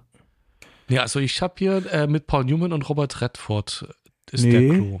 Ach Nee. nee, du, du meinst, äh, du, also ihr redet aneinander vorbei, weil sie hat einmal in der Clue mitgespielt, also das nicht nicht Ding, der Clue und alle Mörder sind schon da und dann Clue von mit UE. das wo auch das Spiel Äh, wie heißt denn der alte Pennywise hier? Komm schon. Ah, Ach, der alle Mörder, ja, ich habe mir jetzt gefunden, den, ich weiß gar nicht, ob ich den kenne. Ähm, Tim, Tim Curry. Curry. Dankeschön. Tim Curry, der Tim Curry-Film, ganz genau. Also das ist auch so eine Kriminalkomödie, wo alle völlig verrückt durchs Haus rennen und die ist sehr artverwandt mit einer Leiche zum Dessert. Die haben sehr viele Mhm, humoristische Parallelen. Basti, du kennst den, oder? den kenne ich, alle Mörder sind schon Mhm. da, den habe ich mehrfach gesehen und äh, den habe ich auch äh, eine Zeit lang verwechselt mit diesem Film. Ah. Hab gedacht, das wäre der Film, und dann habe ich rausgefunden, das ist der Mhm. gar nicht und naja, vielleicht kommt es auch daher, dass ich den anderen, also den über den wir heute sprechen, gar nicht gesehen Mhm. habe damals. Ähm, aber woher ich die gute äh, Eileen Brennan auf jeden Fall kenne, ist eben halt der Clou, Ja. das Ding Ja. mit Redford und Newman. ist auch ein Film, den ich sehr Ähm, mag. Ganz fantastisch, großartiger Film ähm, und den müssten wir unbedingt mal im Podcast besprechen. Mhm, das stimmt. Und die Gute hat auch noch mitgemacht bei Jeepers Creepers oder auch eben wieder der Schmalspurschnüffler, der taucht heute immer und immer und immer wieder auf. Ähm, ja, spielt da auch wieder an der Seite von Peter Falk, der ja auch beim, beim Schmalspurschnüffler, da, äh, da hat er die Hauptrolle sogar. Mhm. Ähm, da, Wir, wir, wir dürfen Miss Undercover 2 nicht vergessen. also ich mag ja die Miss Undercover-Filme aus irgendeinem Grund. Es ist schon wieder ewig her, dass ich die gesehen habe, aber ich weiß, ich fand die irgendwie witzig. Die sind irgendwo unterhaltsam und irgendwie, ähm, naja, vor allem, dass äh, William Shatner noch Ja. mitmacht, irgendwie, das gibt dem Ganzen immer so eine Special-Note. Ja, das stimmt. Das haut das Ganze irgendwie nochmal in ein anderes Niveau rein. ähm, ja, Malteser Falke, der Fred hat schon erwähnt, der hat ihn nicht gesehen. Basti, hast du den Malteser Falken gesehen? Kennst du das Original, was hier auf die Schippe genommen wird? Nein, das ist genau das, was ich vorhin schon gesagt habe. Das ist auf, auf meiner riesengroßen To-Do-Liste und ähm, ich möchte unbedingt mit euch äh, mal darüber sprechen, damit Sehr ich gerne. diesen Film auch sehe. Sehr gerne. Das sollten wir mal machen. Ich habe den gesehen, ich glaube sogar zwei oder drei Mal, wobei das letzte Mal jetzt auch schon weit über zehn Jahre her sein muss. Ich habe den als sehr, sehr gut abgespeichert, aber dadurch, dass ich andere Film-Noir-Stoffe noch lieber mochte, wie sowas wie äh, Fahr zur Hölle Liebling mit Robert Mitchum und solche Sachen, ähm, ist der bei mir immer so ein bisschen hinten runtergefallen. Und ich muss auch sagen, wenn ich jetzt hier diese Parodie sehe, die Peter Falk da abzieht, dann sehe ich Peter Falk einfach als Peter Falk. Ähm, und äh, also ich, ich sehe ich Ja. sehe die Persiflage auch auf den Originalstoff und auch auf das ganze Film Noir Ding. Natürlich, das das trieft da aus allen Poren, aber eigentlich sehe ich vor allem einen Peter Falk, der verdammt witzig ist äh, und und verdammt gemein zu seiner äh, was ist sie eigentlich genau? Mistress. äh, so sagt er selber. Na, da ist äh, Peter Falk ist halt zu nett, so wie du schon gesagt hast. Mhm. Und ich habe Humphrey Bogart als abfälliger und als äh, dreckig charmanter irgendwie in Erinnerung ähm, aus den Filmen, die ich jetzt mit ihm kenne. Mhm. Ähm, und auch wenn ich Malteser Falk jetzt nicht kenne, aber das, was man so kennt, irgendwie als rauer. Und Peter, Peter Falk ist nicht so rau. Es, wirkt halt paro parodistischer, was er da in eine Leiche zum Dessert macht. Das stimmt. Und ähm, ich sehe da nicht das, was ich mir unter Malteser Falken vorstelle, unter dem typischen äh, Film Noir-Stoff, wie, wie, Stoff, wie man zum Beispiel hier bei Rodriguez im, ihr wisst welchen Film ich meine, dem Schwarz-Weiß ähm, Mhm. Sin City? Sin City, äh, so, ne, wo das ja so Mhm. typisch so ganz gut auf die Spitze getrieben wird mit der Erzählerstimme und ähm, äh, das ganz düstere und raue da. Äh, ja, äh, ja, ist es wirklich, Peter Falk ist da eine Parodie. Äh, Ja. Diese, äh, da wird wirklich das, das, das Abwertende wird eben so hervorgekehrt und dass das eigentlich das Dreckige und dass dieser Sam Spade als Detektiv von der Straße kommt, das Rüpelhafte und Niveaulose wird er halt so richtig äh, von Peter Falk so nach draußen gebracht. Ähm, Mhm. Ja, Aber ich finde, die besten Gags gehen auf sein Konto hier. Und das muss man Ja. ganz klar sagen. Der persifliert halt eigentlich im Endeffekt dann alles auf einmal. Er hat diese Film-Noir-Geschichten drin, aber er persifliert halt eben auch Columbo und sich selber als Star-Persona. Äh, Gerade jetzt, wenn man, wenn man mit heutigem Blick da drauf guckt, ist das ganz, ganz wunderbar. Und der haut einen Kracher nach dem anderen raus. Alleine wenn er nur zum Lokus muss, bin ich schon einfach völlig hin und weg. Das ist, äh, das ist einfach wunderbar, wenn er das macht. Ja, bitte, Basti, sag ruhig.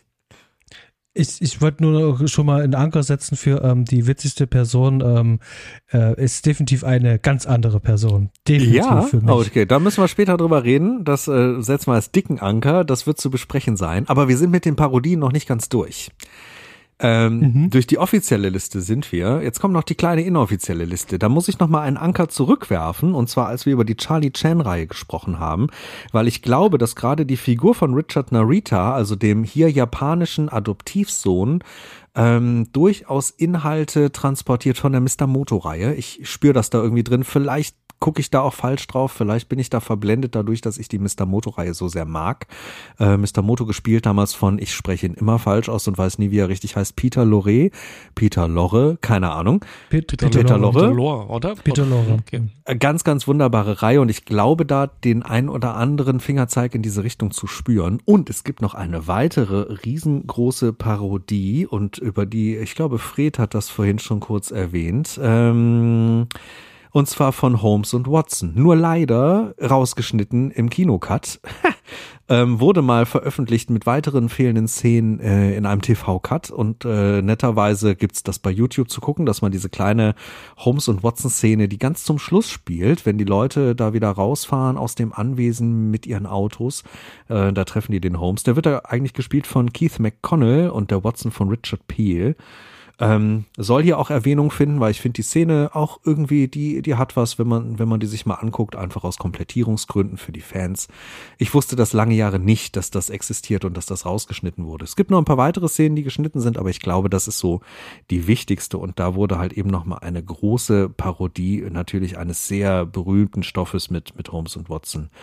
Ähm, nochmal nachgereicht. Aber wir haben noch eine weitere Person, bevor wir zu den zu den äh, anderen Darstellern gehen, die hier ein bisschen versteckt ist. Ihr wisst es bestimmt, ihr habt die Trivia gelesen. Basti, wer schreit die Türklingel? Ha, ah, falsche von, Fuß äh, von ja, ja, ja, äh, aus dem 30er King Kong Jessica, nee, wat, wie heißt Faye der? Ray. Ähm, ja, genau, genau. Genau. Äh, ja, das ist der Originalschrei aus dem, aus dem King Kong und die weiße Frau, äh, richtig. und das eben als Türklingelschrei benutzt. Äh, wusste ich auch lange Jahre nicht, dass es das ist. Jetzt weiß ich das. Ich bin sehr froh. Äh, ein, ein netter Gastauftritt, den sie bestimmt nie mhm. abgesegnet mhm. hat.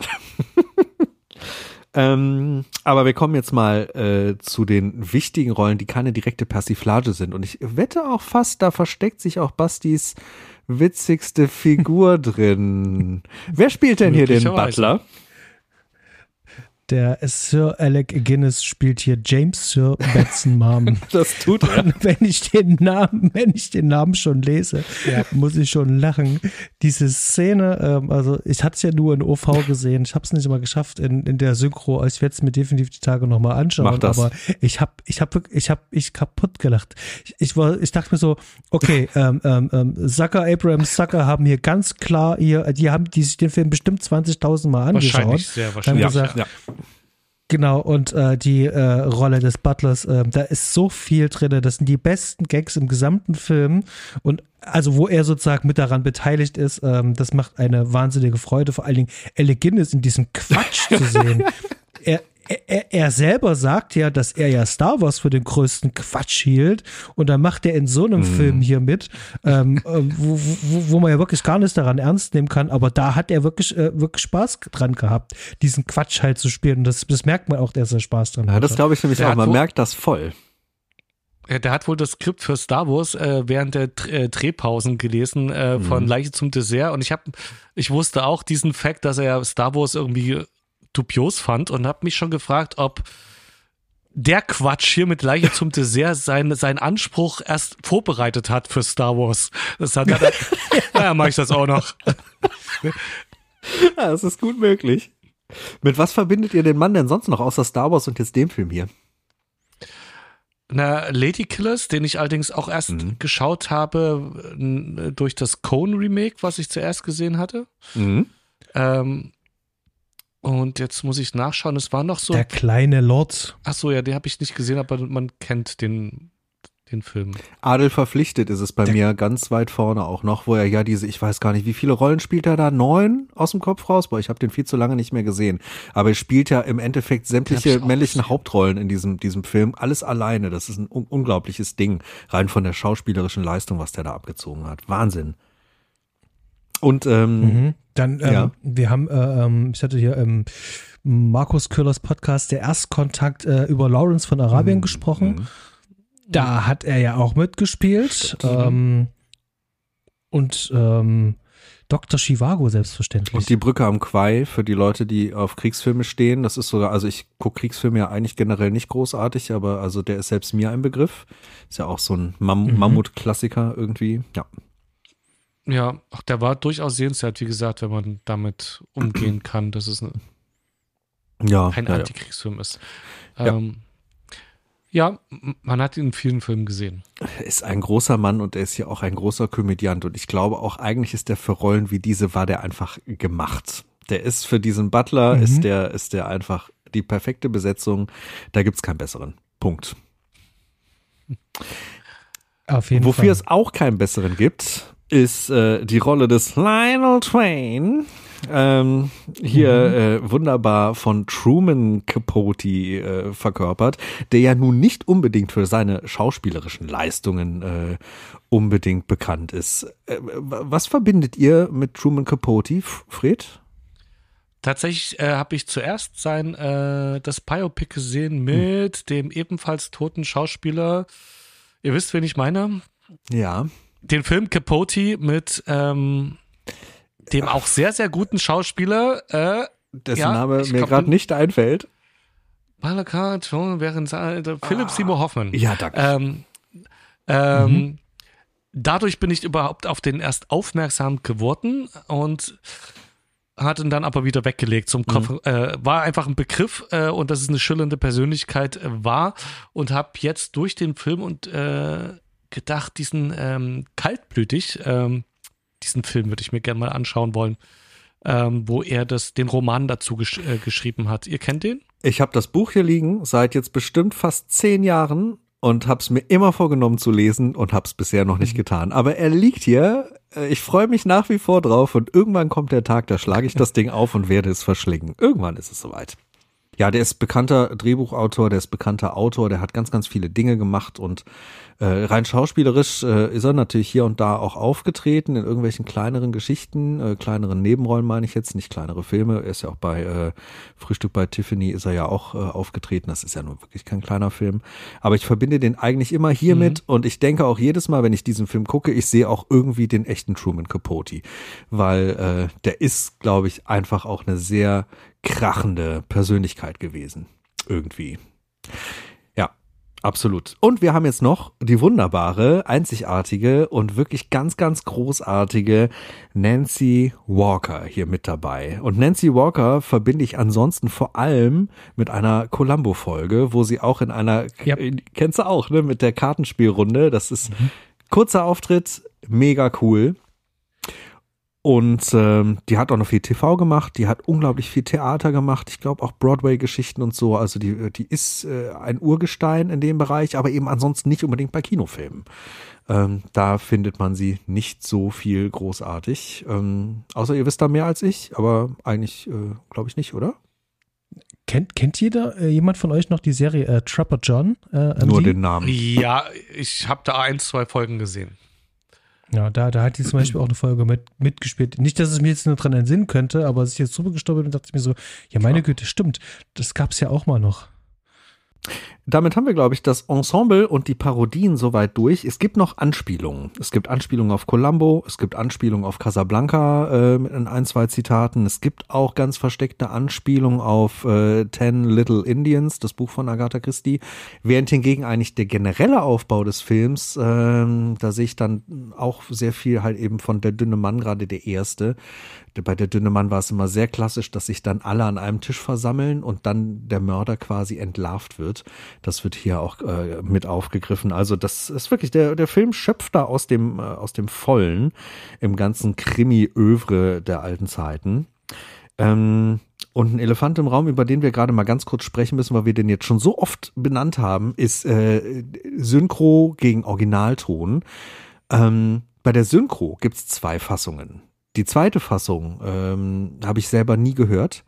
Die Original Synchrofassung, die heutzutage, glaube ich, auf allen Medien oder zumindest auf allen mir bekannten Medien vor allem vertreten ist, ist ein Knaller und die lege ich euch auch durchaus sehr ans Herz. Da sprechen wirklich riesengroße Größen mit, Leute, die man aus allen möglichen Medien kennt, sei es von irgendwie drei Fragezeichen, Folgen, Film, Fernsehen, Rundfunk und so weiter und so fort. Allen voran sind da zu nennen äh, Thomas Danneberg, der damit spricht, äh, Harald Junke, äh, mhm. der da spricht und eben auch Rainer Brandt, der ja auch jedem irgendwie ein Begriff sein sollte. Habt ihr mal ganz kurz rüber geswitcht in den Originalton? Äh, in den äh, Originalton ja, sage ich jetzt ja. schon, für mich ist das schon fast in die Synchro natürlich. ja, eins, zwei Mal. Ja. Äh, gute Qualität und ich hatte auch gelesen, dass die ähm, sehr gut, also fast eins zu eins, das versucht haben, die Wortspiel zu übernehmen und ich hatte auch Stellen erwischt, wo ich das definitiv sagen konnte, dass das äh, ja, ziemlich gut so rübergebracht wurde, was im Originalton der Fall war. Das ist mir dann bei den Vergleichen mhm. später nämlich auch aufgefallen. Ich habe ihn dann auch mehrfach mal im Originalton gesehen und, äh, und da mal ein bisschen, bisschen hin und her vergleichen können. Und also ich finde auch, dass die Gags unglaublich gut transportiert wurden. Äh, da wurde sich sehr, sehr viel Mühe gegeben in der Zeit. Das muss man schon, muss man schon sagen. Da, da wurde, glaube ich, ordentlich Zeit und Mühe reingesteckt und das haben die toll gemacht. Denn ich finde gerade im humoristischen Bereich ist das für eine Synchro, wenn man, wenn man äh, englisch basierte Witze hat, ist das eigentlich manchmal super schwer, das witzig hinzubekommen im Deutschen. Und ähm, das ist hier eine schöne Ausnahme, wo es klappt. Seid ihr beide der Ansicht, dass der Butler hier der witzigste ist?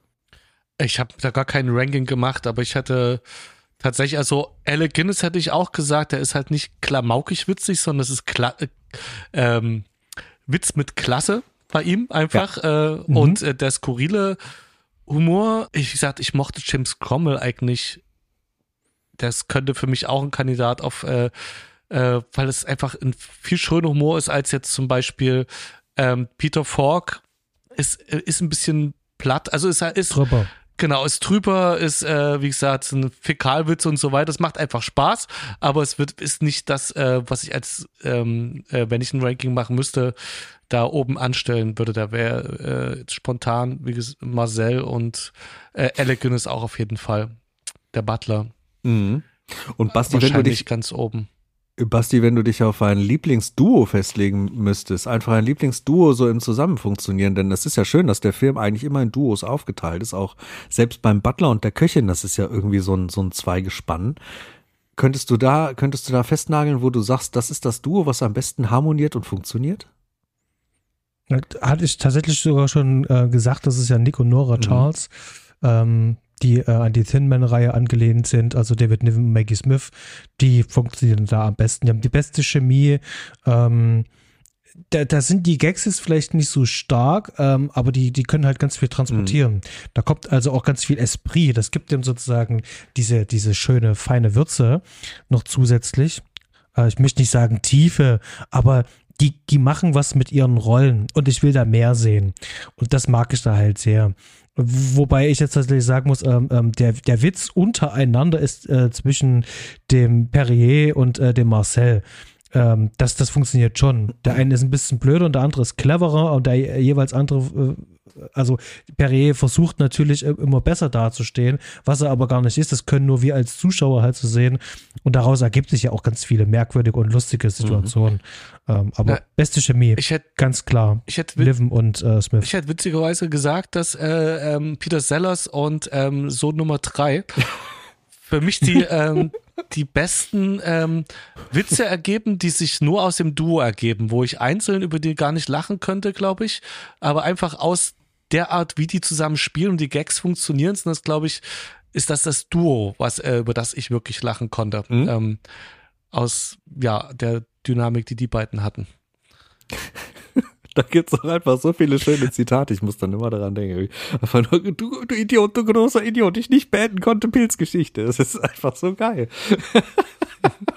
ja, genau. Oh, ich glaube, bei mir ist es das, das Duo wirklich äh, hier aus Eileen Brandon und Peter Falk. Ich weiß nicht warum, aber ich finde, die Chemie stimmt da so dermaßen gut, auch wenn er sie dann nochmal losschickt äh, zur Tanke und solche Geschichten. Also es sind einfach so viele tolle Momente. Und auch die völlig überzogene und völlig drübere äh, Klo, Klo-Moment-Situation äh, gefällt mir auch dermaßen gut, wo er da irgendwie in seinen Heulanfall ausbricht und äh, das, das macht mir Spaß. Das macht mir Spaß, die beiden zu sehen, weil irgendwie, äh, irgendwie passen die wie Arsch auf Eimer. Hm. Das ist so mein Eindruck. Habt ihr Lieblingsszenen, Basti? Äh, also ich habe ihn jetzt nur einmal gesehen, genau, ähm, ja. aber was sich definitiv auf der Festplatte festgebrannt hat, ist tatsächlich einfach diese Benson Mom Hm. Sir.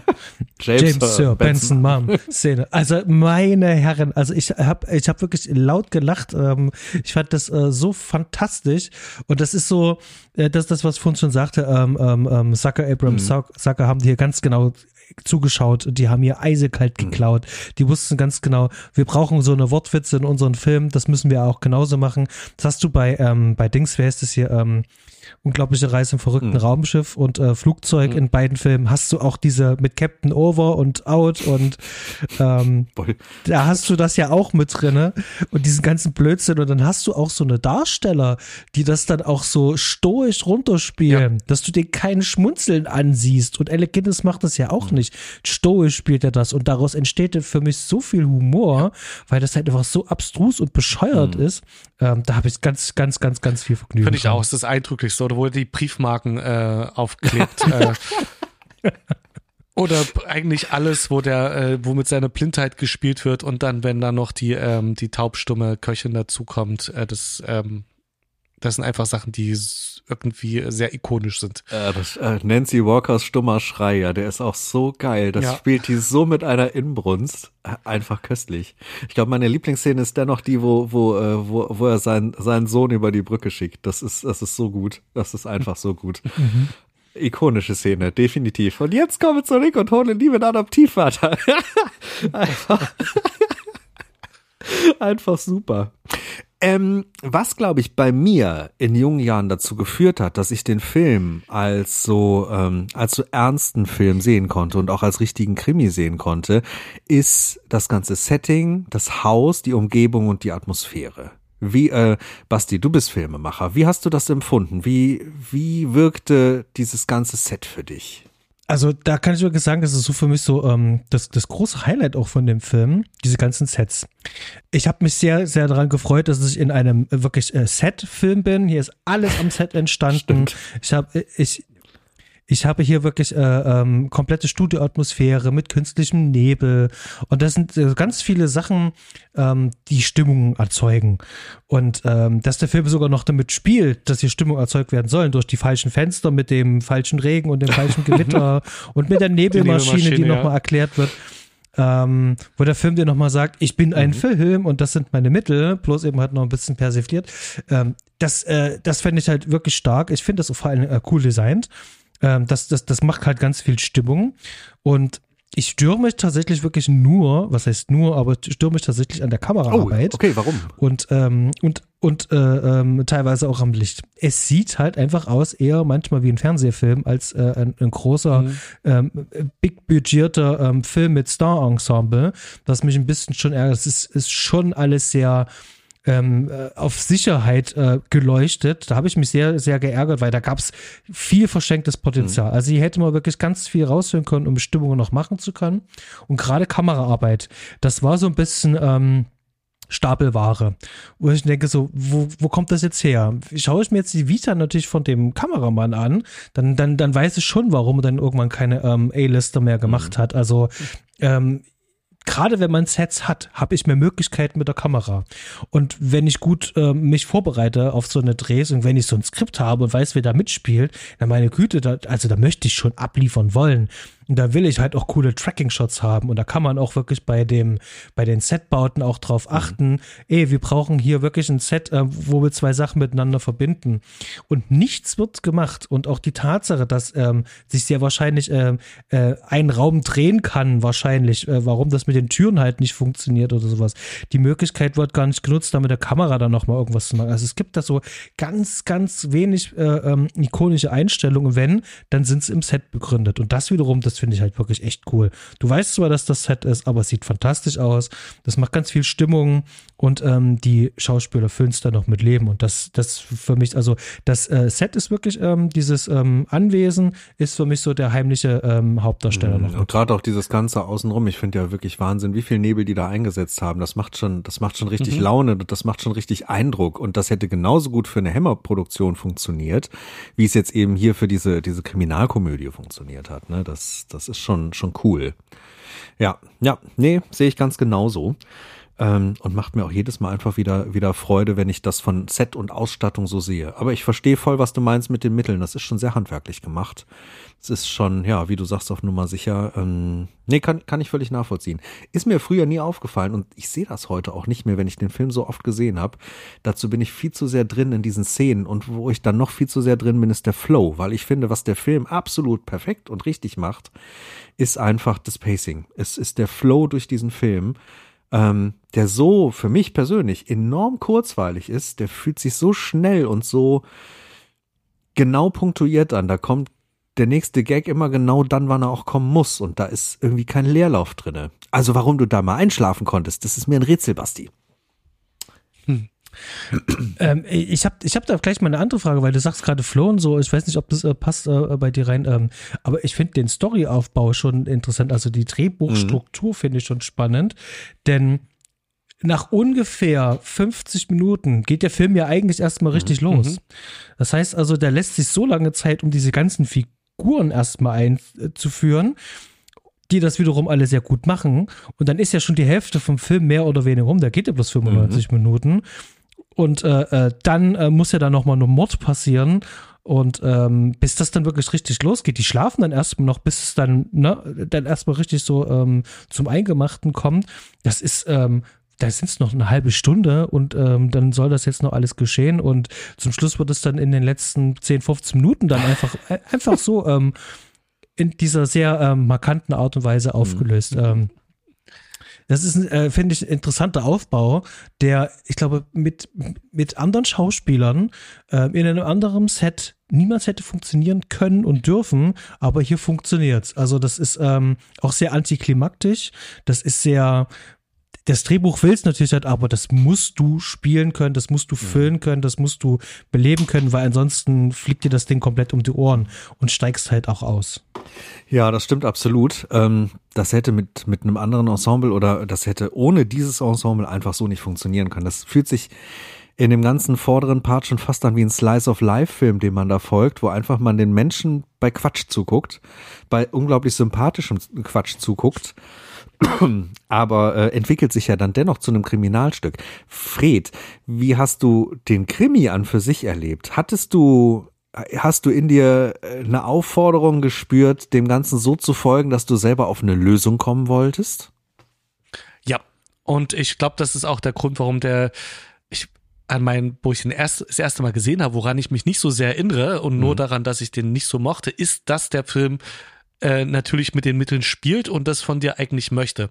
Dafür, er macht genau das, was ein Krimi normalerweise auch macht, nur dass er so ein riesiges Ensemble auffährt, äh, das äh, ausgiebig einführt, aber möchte einfach man hat genug Charaktere, die irgendwie interessant sind und da passiert was. Es ist ein bisschen absurd, aber man möchte eigentlich, dass das wahr ist. Das mhm. wird ja, ähm, also dass es eine Krimi-Komödie ist und keine Parodie, um es mal so zu sagen. Und mhm. keine, ähm, Ne, also das ist das, was der, der Film mit mir macht. Der möchte, der tut äh, das, was ein Krimi macht, dass er dich zum Miträtseln an die Hand nimmt, eigentlich. Und hat dann noch komödiantische Aspekte drin. Und mhm. äh, die erstmal ein bisschen absurd wirken, dass es dann wirklich das Genre an sich ab, absurdum führen soll. Das ist das, was am Ende dann sogar eher noch ein bisschen verwirrt, sag ich mal, wo man mhm. dann auf die Ebene, auf die Metaebene kommen muss, dass man, äh, dass hier was übers Genre ausgesagt wird. Mhm. Ähm, aber ich war, also das Pacing, wie du gesagt hast, war gut, die, die spielen so gut, so lebhaft, dass man einfach wissen möchte, was passiert dann und dann, wenn man die Figuren kennengelernt hat, lieben gelernt hat, dann kommt Truman Capote mit diesem jetzt passiert noch ein Mord, während eigentlich vorher schon jede Menge Mordversuche ja gelaufen sind. ähm, die äh, ja auch schon also die einem eigentlich die Spannungsschraube relativ hoch ansetzen, weil da passiert ja ständig ein Anschlag und wenn mhm. kein Anschlag passiert, ist es irgendwie was Humoristisches. Mhm. Also es ist auf jeden Fall immer ein Anschlag auf den Zuschauer, der da äh, bei der Stange gehalten wird und ähm, man, es ist, ähm, er setzt die Mittel, die beim Krieg gemacht werden, nämlich irgendwelche absurden Sachen einzusetzen, nur um dein, um Aufmerksamkeit zu generieren. Mhm. Das macht er halt. Und das macht er auch relativ schlüssig bis zum, bis zum gewissen Punkt, so dass man sagt, das könnte noch, ah ja, im Krimi ist das so und äh, ähm, wie hängt das jetzt zusammen? Ist es dann, was, wer ist denn dieser Mastermind, der dann nach 50 Minuten halt erst auftaucht? Mhm. Und ähm, ja, definitiv funktioniert das äh, für mich auch sehr gut als normale Krimi-Komödie erstmal ohne Metaebene bis zum Schluss. Und es gibt ja sogar eine wirklich, äh, wenn man so will, eine relativ adäquate Auflösung des Ganzen. Es ist ja nicht mal so, als würde der Krimi-Fall einen völlig doof stehen lassen.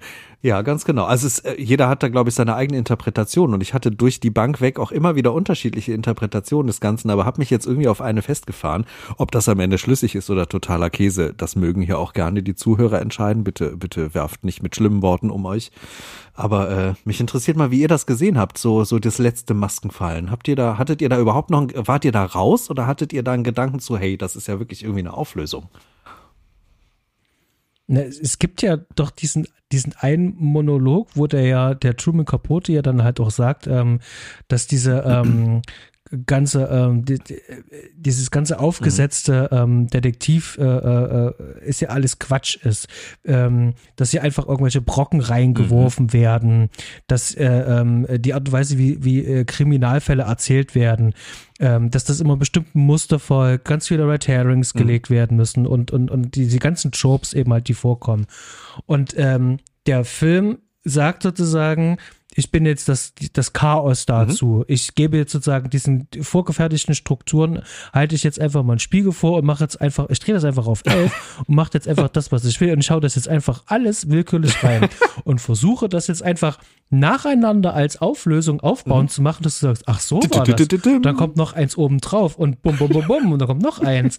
Und irgendwann bist du dann so wie, okay, jetzt bin ich gespannt. Hier fehlen noch ein paar Leute. Was kommt denn da mhm. jetzt noch? Also, was ist denn da wieder der nächste Twist? Marvin, halt? Metzner. Ähm, und, und ich finde, das ist ja ein, ein, ein wirklich super meta-reflexives Ende, Ende, ähm, was dem Ganzen sozusagen nochmal dieses Mission Impossible Ende noch aufsetzt und dann da nochmal die Maske mhm. abgezogen und dann kommt sozusagen der eigentliche Supervillain, wo man hätte auch drauf kommen können mir war das irgendwie, als die Köchin ankam, irgendwie dachte ich so, mit der ist irgendwas, da ist doch irgendwas, ähm, aber ich konnte es nicht genau benennen. Und zum Schluss wurde ich dann wenigstens belohnt, dass ich das Gefühl hatte, oh cool, mein, mein, mein, mein zumindest mein, mein, mein Gedanke, meine Vermutung, ähm, da ist irgendwas im Argen, wurde dann wenigstens bestätigt. Aber auf jeden Fall ist das ähm, ja ähm, eine sehr schöne satirische ähm, Überhöhung auf diese ganze Kriminalromane ähm, und Autoren. Absolut.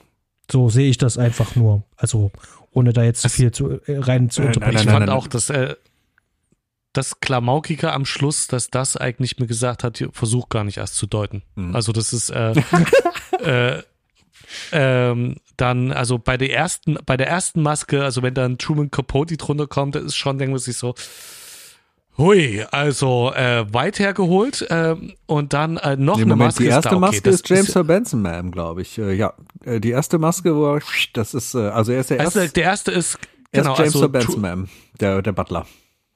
Genau, der Butler zieht sich die, sein Gesicht ab und wird zu Truman Capote, äh, zu genau. ähm, mhm. Twain.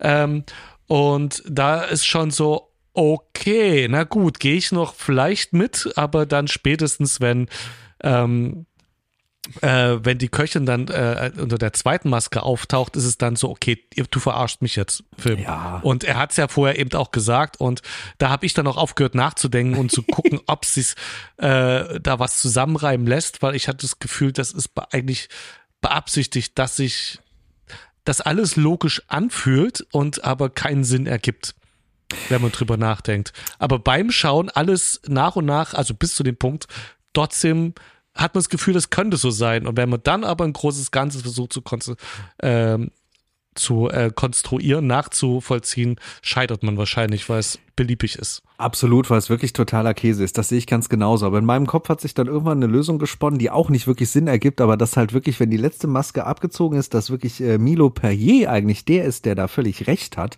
mit seiner Annahme, dass es eigentlich Miss Irene Twain, Tochter von Lionel ist und die die ganze Zeit die Köchin verkörpert hat. So, das ähm, ist vielleicht totaler Mumpitz und es ist auch eigentlich vollkommen egal, aber irgendwie habe ich das im Kopf, dass sie das wahrscheinlich äh, sein soll weil sie auch einmal genannt wird, wie sie ist hässlich wie eine Laterne und alleine wenn man sie dann am Ende sieht mit ihrer Zigarettenspitze ja. und dann noch diese wahnsinnige Lache dann dazu kommt, spätestens dann hat sich irgendwann bei mir der Eindruck gefestigt, ach, Perrier, der alte Schlingel, der hatte recht. Achso, das ist aber tatsächlich war das der Gedanke, der sich bei mir auch zuerst aufgedrängelt hat, mhm. dass das jetzt die Logik sein soll, die ich denken soll. Ja. Ich darf nur nicht mhm. versuchen nachzuvollziehen, nein, ob dann der nein. ganze Film noch Sinn macht. Aber nee, nee. Ähm, das sollte vom, man wirklich lassen. Vom, Auf, vom Aufbau hatte ich das Gefühl, dass mir die Häppchen gegeben werden, dass ich dann genau das denke, dass die die hässliche hässlich wie ein Hund oder was auch immer die da gesagt hatten. Ähm, mhm. Ja. Ja, Nee, ja, das glaube ich äh, auch. Das sein soll. Am Ende bleibt es einfach äh, ein Wahnsinn und am Ende ist das Ende auch einfach einfach äh, Chaos, pures Chaos und das macht mir auch so Freude. Ich wollte kurz zur Ausstattung und Lichtsetzung noch ein Ding hinterherfügen. Ich finde sehr sehr schön die Szene, wo Truman Capote an diesem an diesem Tisch mit da ist und dann die Seite des Tisches wechselt. Dieser Auftritt mit den Disco-Lichtern, was total wunderbar 70er ist und sein Abgang mit diesem Stuhl. Äh, Finde ich phänomenal. Weiß ich jetzt noch, wie ich das das erste Mal gesehen habe, dass mich das völlig aus den Schuhen gehoben hat, weil dieser Effekt für mich so aus dem Nichts kam und mit meinen jungen Augen war das irgendwie total beeindruckend. Ähm, ich glaube, wenn man das jetzt wie ihr mit so viel Filmerfahrung jetzt heute so sieht, ist das nicht mehr so wahnsinnig beeindruckend. Aber damals war es das. Es war äh, für mein kindliches Gemüt einfach ein, ein besonderes Ding. Wie auch einfach ein besonderer Film. Und ich glaube, ich habe jetzt gar nicht mehr so viel auf dem Zettel. Habt ihr noch Dinge auf dem Zettel? Ähm, bei mir ist fast alles weg. Ich habe mich gefragt bei dem Film, äh, wie viel an Vorerfahrung muss man mitbringen, um den Film genießen zu können? Also ähm, Krimis funktionieren eigentlich ziemlich oft noch genauso. Ja. Ähm, äh, und auch das, was da kritisiert wird, habe ich fast das Gefühl, ist nicht besser geworden, sondern durch die Krimiserien noch eher schlechter. Und gerade an der Masse, ich habe vorhin noch mal gelesen, irgendwie, also Deutschland ist schon ein sehr krimi-verliebtes Land, irgendwie 45 Prozent, äh, 75 Prozent aller Buch, also aus der Produktion von Verlagen sind Krimis. Drei Viertel. Ja, das wundert ähm, mich, kein Millimeter, ja. Das äh, in, in Deutschland. Ähm, und ähm, erstaunlich und da kann natürlich die Qualität nicht hoch sein, wenn ich gleichzeitig auch weiß, dass ein guter Krimi mit einem der höchsten Ansprüche ist, die an Schriftsteller gestellt werden, mhm. da eine logische, nachvollziehbare Story, die zumindest logisch erscheint und mich dann eben nicht verarscht, was bei viel, die, die, der Grad ist ja immer sehr schwer, die, äh, dass man am Ende sich nicht verarscht fühlt, weil da eben mhm. äh, Deus Ex Machina irgendwie eine Person also, dann rausgezogen wird. Ähm, das passiert, äh, das ist ja immer noch das Gleiche, aber wir haben halt dieses äh, Setting in einem Haus, haben wir das letzte Mal bei Knives Out gehabt, soweit ich weiß, und sonst ist das relativ selten.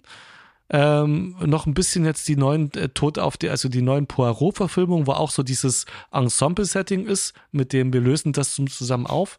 Ja, ist ja auch auf dem aber, Nil, auf dem Dampfer ist ja auch eigentlich ein ähnliches Setting, genau. nur dass es eben auf so ein Schiff versetzt ist, genau. Ja. Aber es ist jetzt, es ist äh, nicht die gängige Krimi-Form. Also wenn ich mich an die alten Krimis erinnere, äh, dann habe ich das Gefühl, das war da immer so, dass am Ende der Detektiv versammelt alle Verschuldigen hm. zusammen. Das ist bei Sherlock Holmes so, das ist hm. irg, irg, äh, irgendwie funktionieren Krimis jetzt doch irgendwie in einem anderen Setting, auch wenn mhm. die Mechaniken das gleiche sind. Und ich meine, ich, ich kannte schon äh, den äh, Cheng Weng Dings da den von Peter Sellers nicht.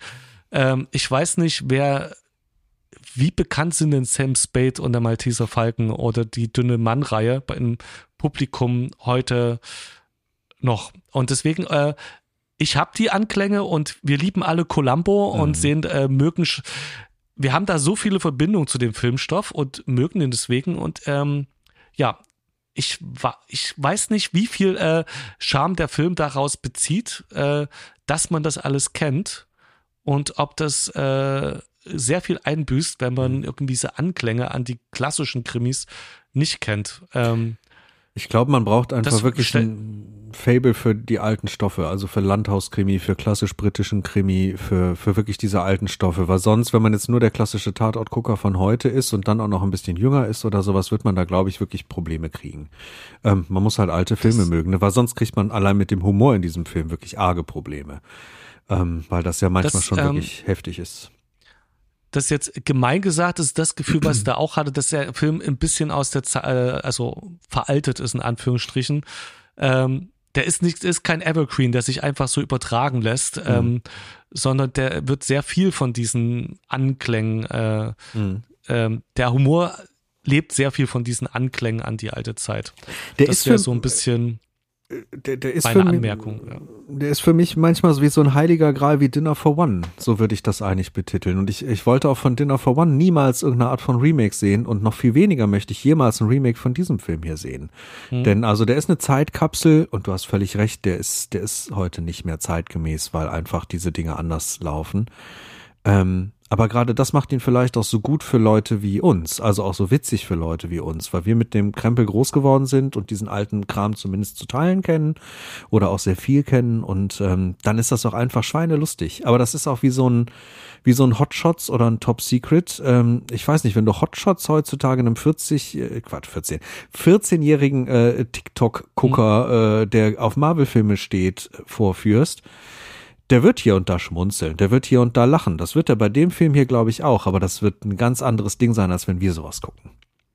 ja, du hast Also Hm. der er referenziert ja nur wirklich äh, äh, die die die Popkultur ähm, sozusagen ganze äh, äh, Krimi äh, Epochen Mhm. sozusagen und ähm, viele junge Leserinnen ähm, wachsen ja mit anderen Dingen jetzt Ja. auf als mit diesen Stoffen. Stimmt. Also da fehlt sozusagen einfach da einfach wirklich schon mal der Bezug. Du musst da richtig hart Bock drauf haben. Da muss es Fürsprecher eben halt geben.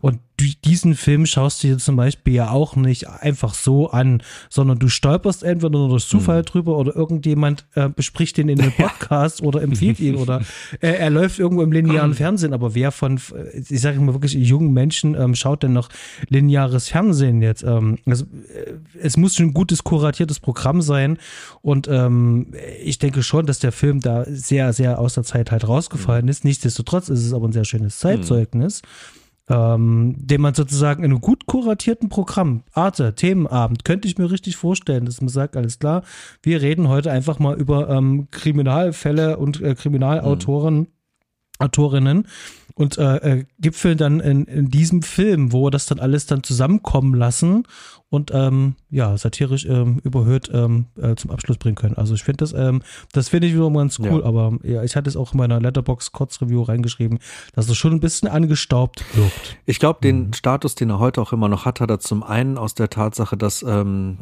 dass dieser alte Krimi nie ganz weg war und auch nie ganz weggeht. Agatha Christie ist immer noch ein Ding. Agatha Christie ist immer noch groß, wird immer noch viel gelesen, wird immer noch viel verfilmt und auch im TV immer und immer und immer wieder aufgegriffen. Äh, Und zum anderen ist es einfach dieses Ensemble, weil Filmliebhaber, die wirklich dann mal in den jeweiligen Dingen dann rumsuchen, landen irgendwann, wenn sie Peter Sellers mal gegoogelt haben, wenn sie Alec Guinness mal durchgegoogelt haben und so weiter, irgendwann landen sie bei diesem Film, weil einfach dieses Ensemble so großartig ist und der Film ja dann dazu auch noch wirklich äh, einfach überall ganz gut besprochen wird, überall ganz gut benotet wird und einfach gern geguckt wird nach wie vor. Ne? Das ist äh, und das ist, glaube ich, eben der große Unterschied zum Schmalspurschnüffler. Den Schmalspurschnüffler kennt keine Sau.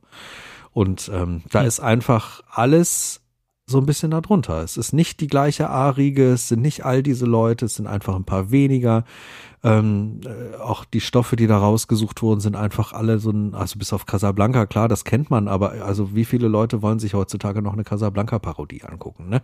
Da ist der hier einfach viel, viel größer aufgezogen, weil der so viel parodiert, so ein riesengroßes Feld gleichzeitig abdeckt und da irgendwie auch jeder irgendwas draus ziehen kann, der mit Krimi irgendwie ähm, verbandelt ist. Und ich glaube, da, da hat er hier ein, hat Sam Neill vor allem, hat er, hat er einfach bewiesen, ähm, wie, ähm, wie man sowas schreibt. Sam Neill sag ich schon. Dann hat Sam Neil. Simon, das wird bitte, das wird bitte gekürzt. so. Dann hat Neil Simon Ja, hier einfach. Jurassic Park. Danke. Dann hat Neil Simon hier einfach äh, wirklich bewiesen, was für eine gute Feder er hat und wie gut er das Ganze zusammenschreiben kann. Ähm, und äh, einfach auch gezeigt, was, was für ein Verständnis er von diesen ganzen Grundstoffen so hat. Ja. Schönes Ding. Wollt ihr ein Fazit loswerden oder meint ihr, wir haben unser Fazit eigentlich schon gesprochen? Ich habe das Gefühl, dass ich nichts anderes mehr sagen kann, als was ich schon gesagt habe. Das war schon sehr fazitig. Mhm, sehr schön. Basti, du? Ich würde jetzt tatsächlich, ich ringe gerade ein bisschen um Worte, ich versuche es kurz zu machen. Ich hatte eine sehr schöne Zeit, diesen Film zu sehen, diesem Ensemble beizuwohnen. Das hat mir am meisten Freude bereitet. Ähm, habe die meisten Anspielungen tatsächlich erst überhaupt gar nicht verstanden. Das kam mhm. erst im Laufe des Films. Ähm, und für mich hat das äh, Ensemble, das Setting, das hat mir alles Spaß gemacht, ähm, in Verbindung auch mit dieser Musik. Das hat so einen schönen mhm. Charme. Und ähm, da habe ich mich wohlgefühlt und hatte auch gleich Lust, mir das dann auch nochmal anzuschauen. Und äh, kann sagen, ähm, das war für mich ähm, ähm, eine sehr schöne ähm, Entdeckung, dieser Film. Und das aber für die meisten ZuhörerInnen da draußen wohl ähm, Common Sense sein dürfte und ähm, ja, super bekannt sein dürfte. Also hier zum Beispiel unser ähm, lieber Kollege Stanley, der schon mehrfach bei uns zu Gast in der Sendung war, ähm, der kennt den Film ja auch mhm. in- und auswendig. Der hat mich immer gefragt, was, du kennst den nicht? Und ja, jetzt kenne ich ihn und das war sehr schön an der Stelle. Äh, danke, äh, Udo, dass du ihn vorgeschlagen hast und äh, danke ihr da draußen, jo. dass ihr dafür gewotet ja, habt. da möchte ich mich auch für bedanken. Ich werde mich auch wahnsinnig kurz halten mit meinem Fazit, denn eigentlich habe ich da das meiste schon gesagt. Ich, äh, ich glaube, dass das bei mir so ein Nonplusultra-Ding ist, ist eben die lange Zeit, die der mich begleitet und vor allem auch eben dieses Gefühl, was ich jetzt auch wieder hatte. Ich habe den zum ersten Mal reingeschmissen für irgendwie zwei, drei Tagen und ich hatte sofort danach die Lust, den direkt wieder reinzuschmeißen, was ich auch getan habe, direkt einen Abend später. Und äh, ich könnte jetzt schon wieder. Und ich finde, das ist das, was bei mir dann so einen absoluten Herzensfilm ausmacht. Das schaffen gar nicht so viele. Das sind ein paar. Es ist halt das Fenster zum Hof, das ist ein Barbarella und das ist eben auch dieser hier. Und dieser hier ähm, alleine durch die massive Anzahl an äh, an Begegnungen, die ich mit diesem Film so hatte, das spricht schon für sich. Das ist für mich so ein absolutes Nonplusultra und äh, ich lege das jedem ans Herz, der irgendwie mit dieser Art von Film und mit dieser, mit dieser Art Humor irgendwie umgehen kann. Denn äh, der macht einfach Spaß, der macht einfach gute Laune und der bringt die Leichtigkeit mit, dass man damit einfach einen tollen Abend haben kann. Und ich glaube, damit ist auch alles gesagt. Jo. Ich danke euch, ihr Lieben, dass ihr diesen Film besprochen habt. Das war mir eine Riesenfreude. Ich danke den Hörern da draußen, dass ihr das jetzt so. hier, oh, wahrscheinlich fast zwei Stunden zugehört habt. Ähm, und äh, vor allem, dass ihr uns begleitet, weil dies ist zwar nicht mein vierter Geburtstag, so lange bin ich noch nicht mit in der Truppe dabei, aber ich bin über jeden einzelnen Hörer und jede einzelne Hörerin da draußen sehr, sehr dankbar, denn ihr macht überhaupt, dass das Ganze hier so läuft. Von daher, herzlichen Glückwunsch an uns alle und wir hören uns bei der nächsten Folge wieder. Danke, lieber Fred. Danke, Basti. Adios. Danke dir, danke euch. Gerne. Genau, danke euch und äh, noch einen ganz kurzen Vorausblick noch für alle anderen da draußen. Äh, ihr hört uns in zwei Wochen wieder regulär wieder. Da besucht uns dann der Markus Köhler. Wir sprechen über einen französischen Klassiker Angst über der Stadt mit Jean-Paul Belmondo und ähm, freuen uns hoffentlich auch bald ähm, die lieben KollegInnen von äh, Filmtieftauchen hier bei uns begrüßen zu dürfen. Aber dazu dann später mehr. Gehabt euch wohl, schönen Abend, schöne Zeit, bleibt alle gesund. Bis bald und ahoi.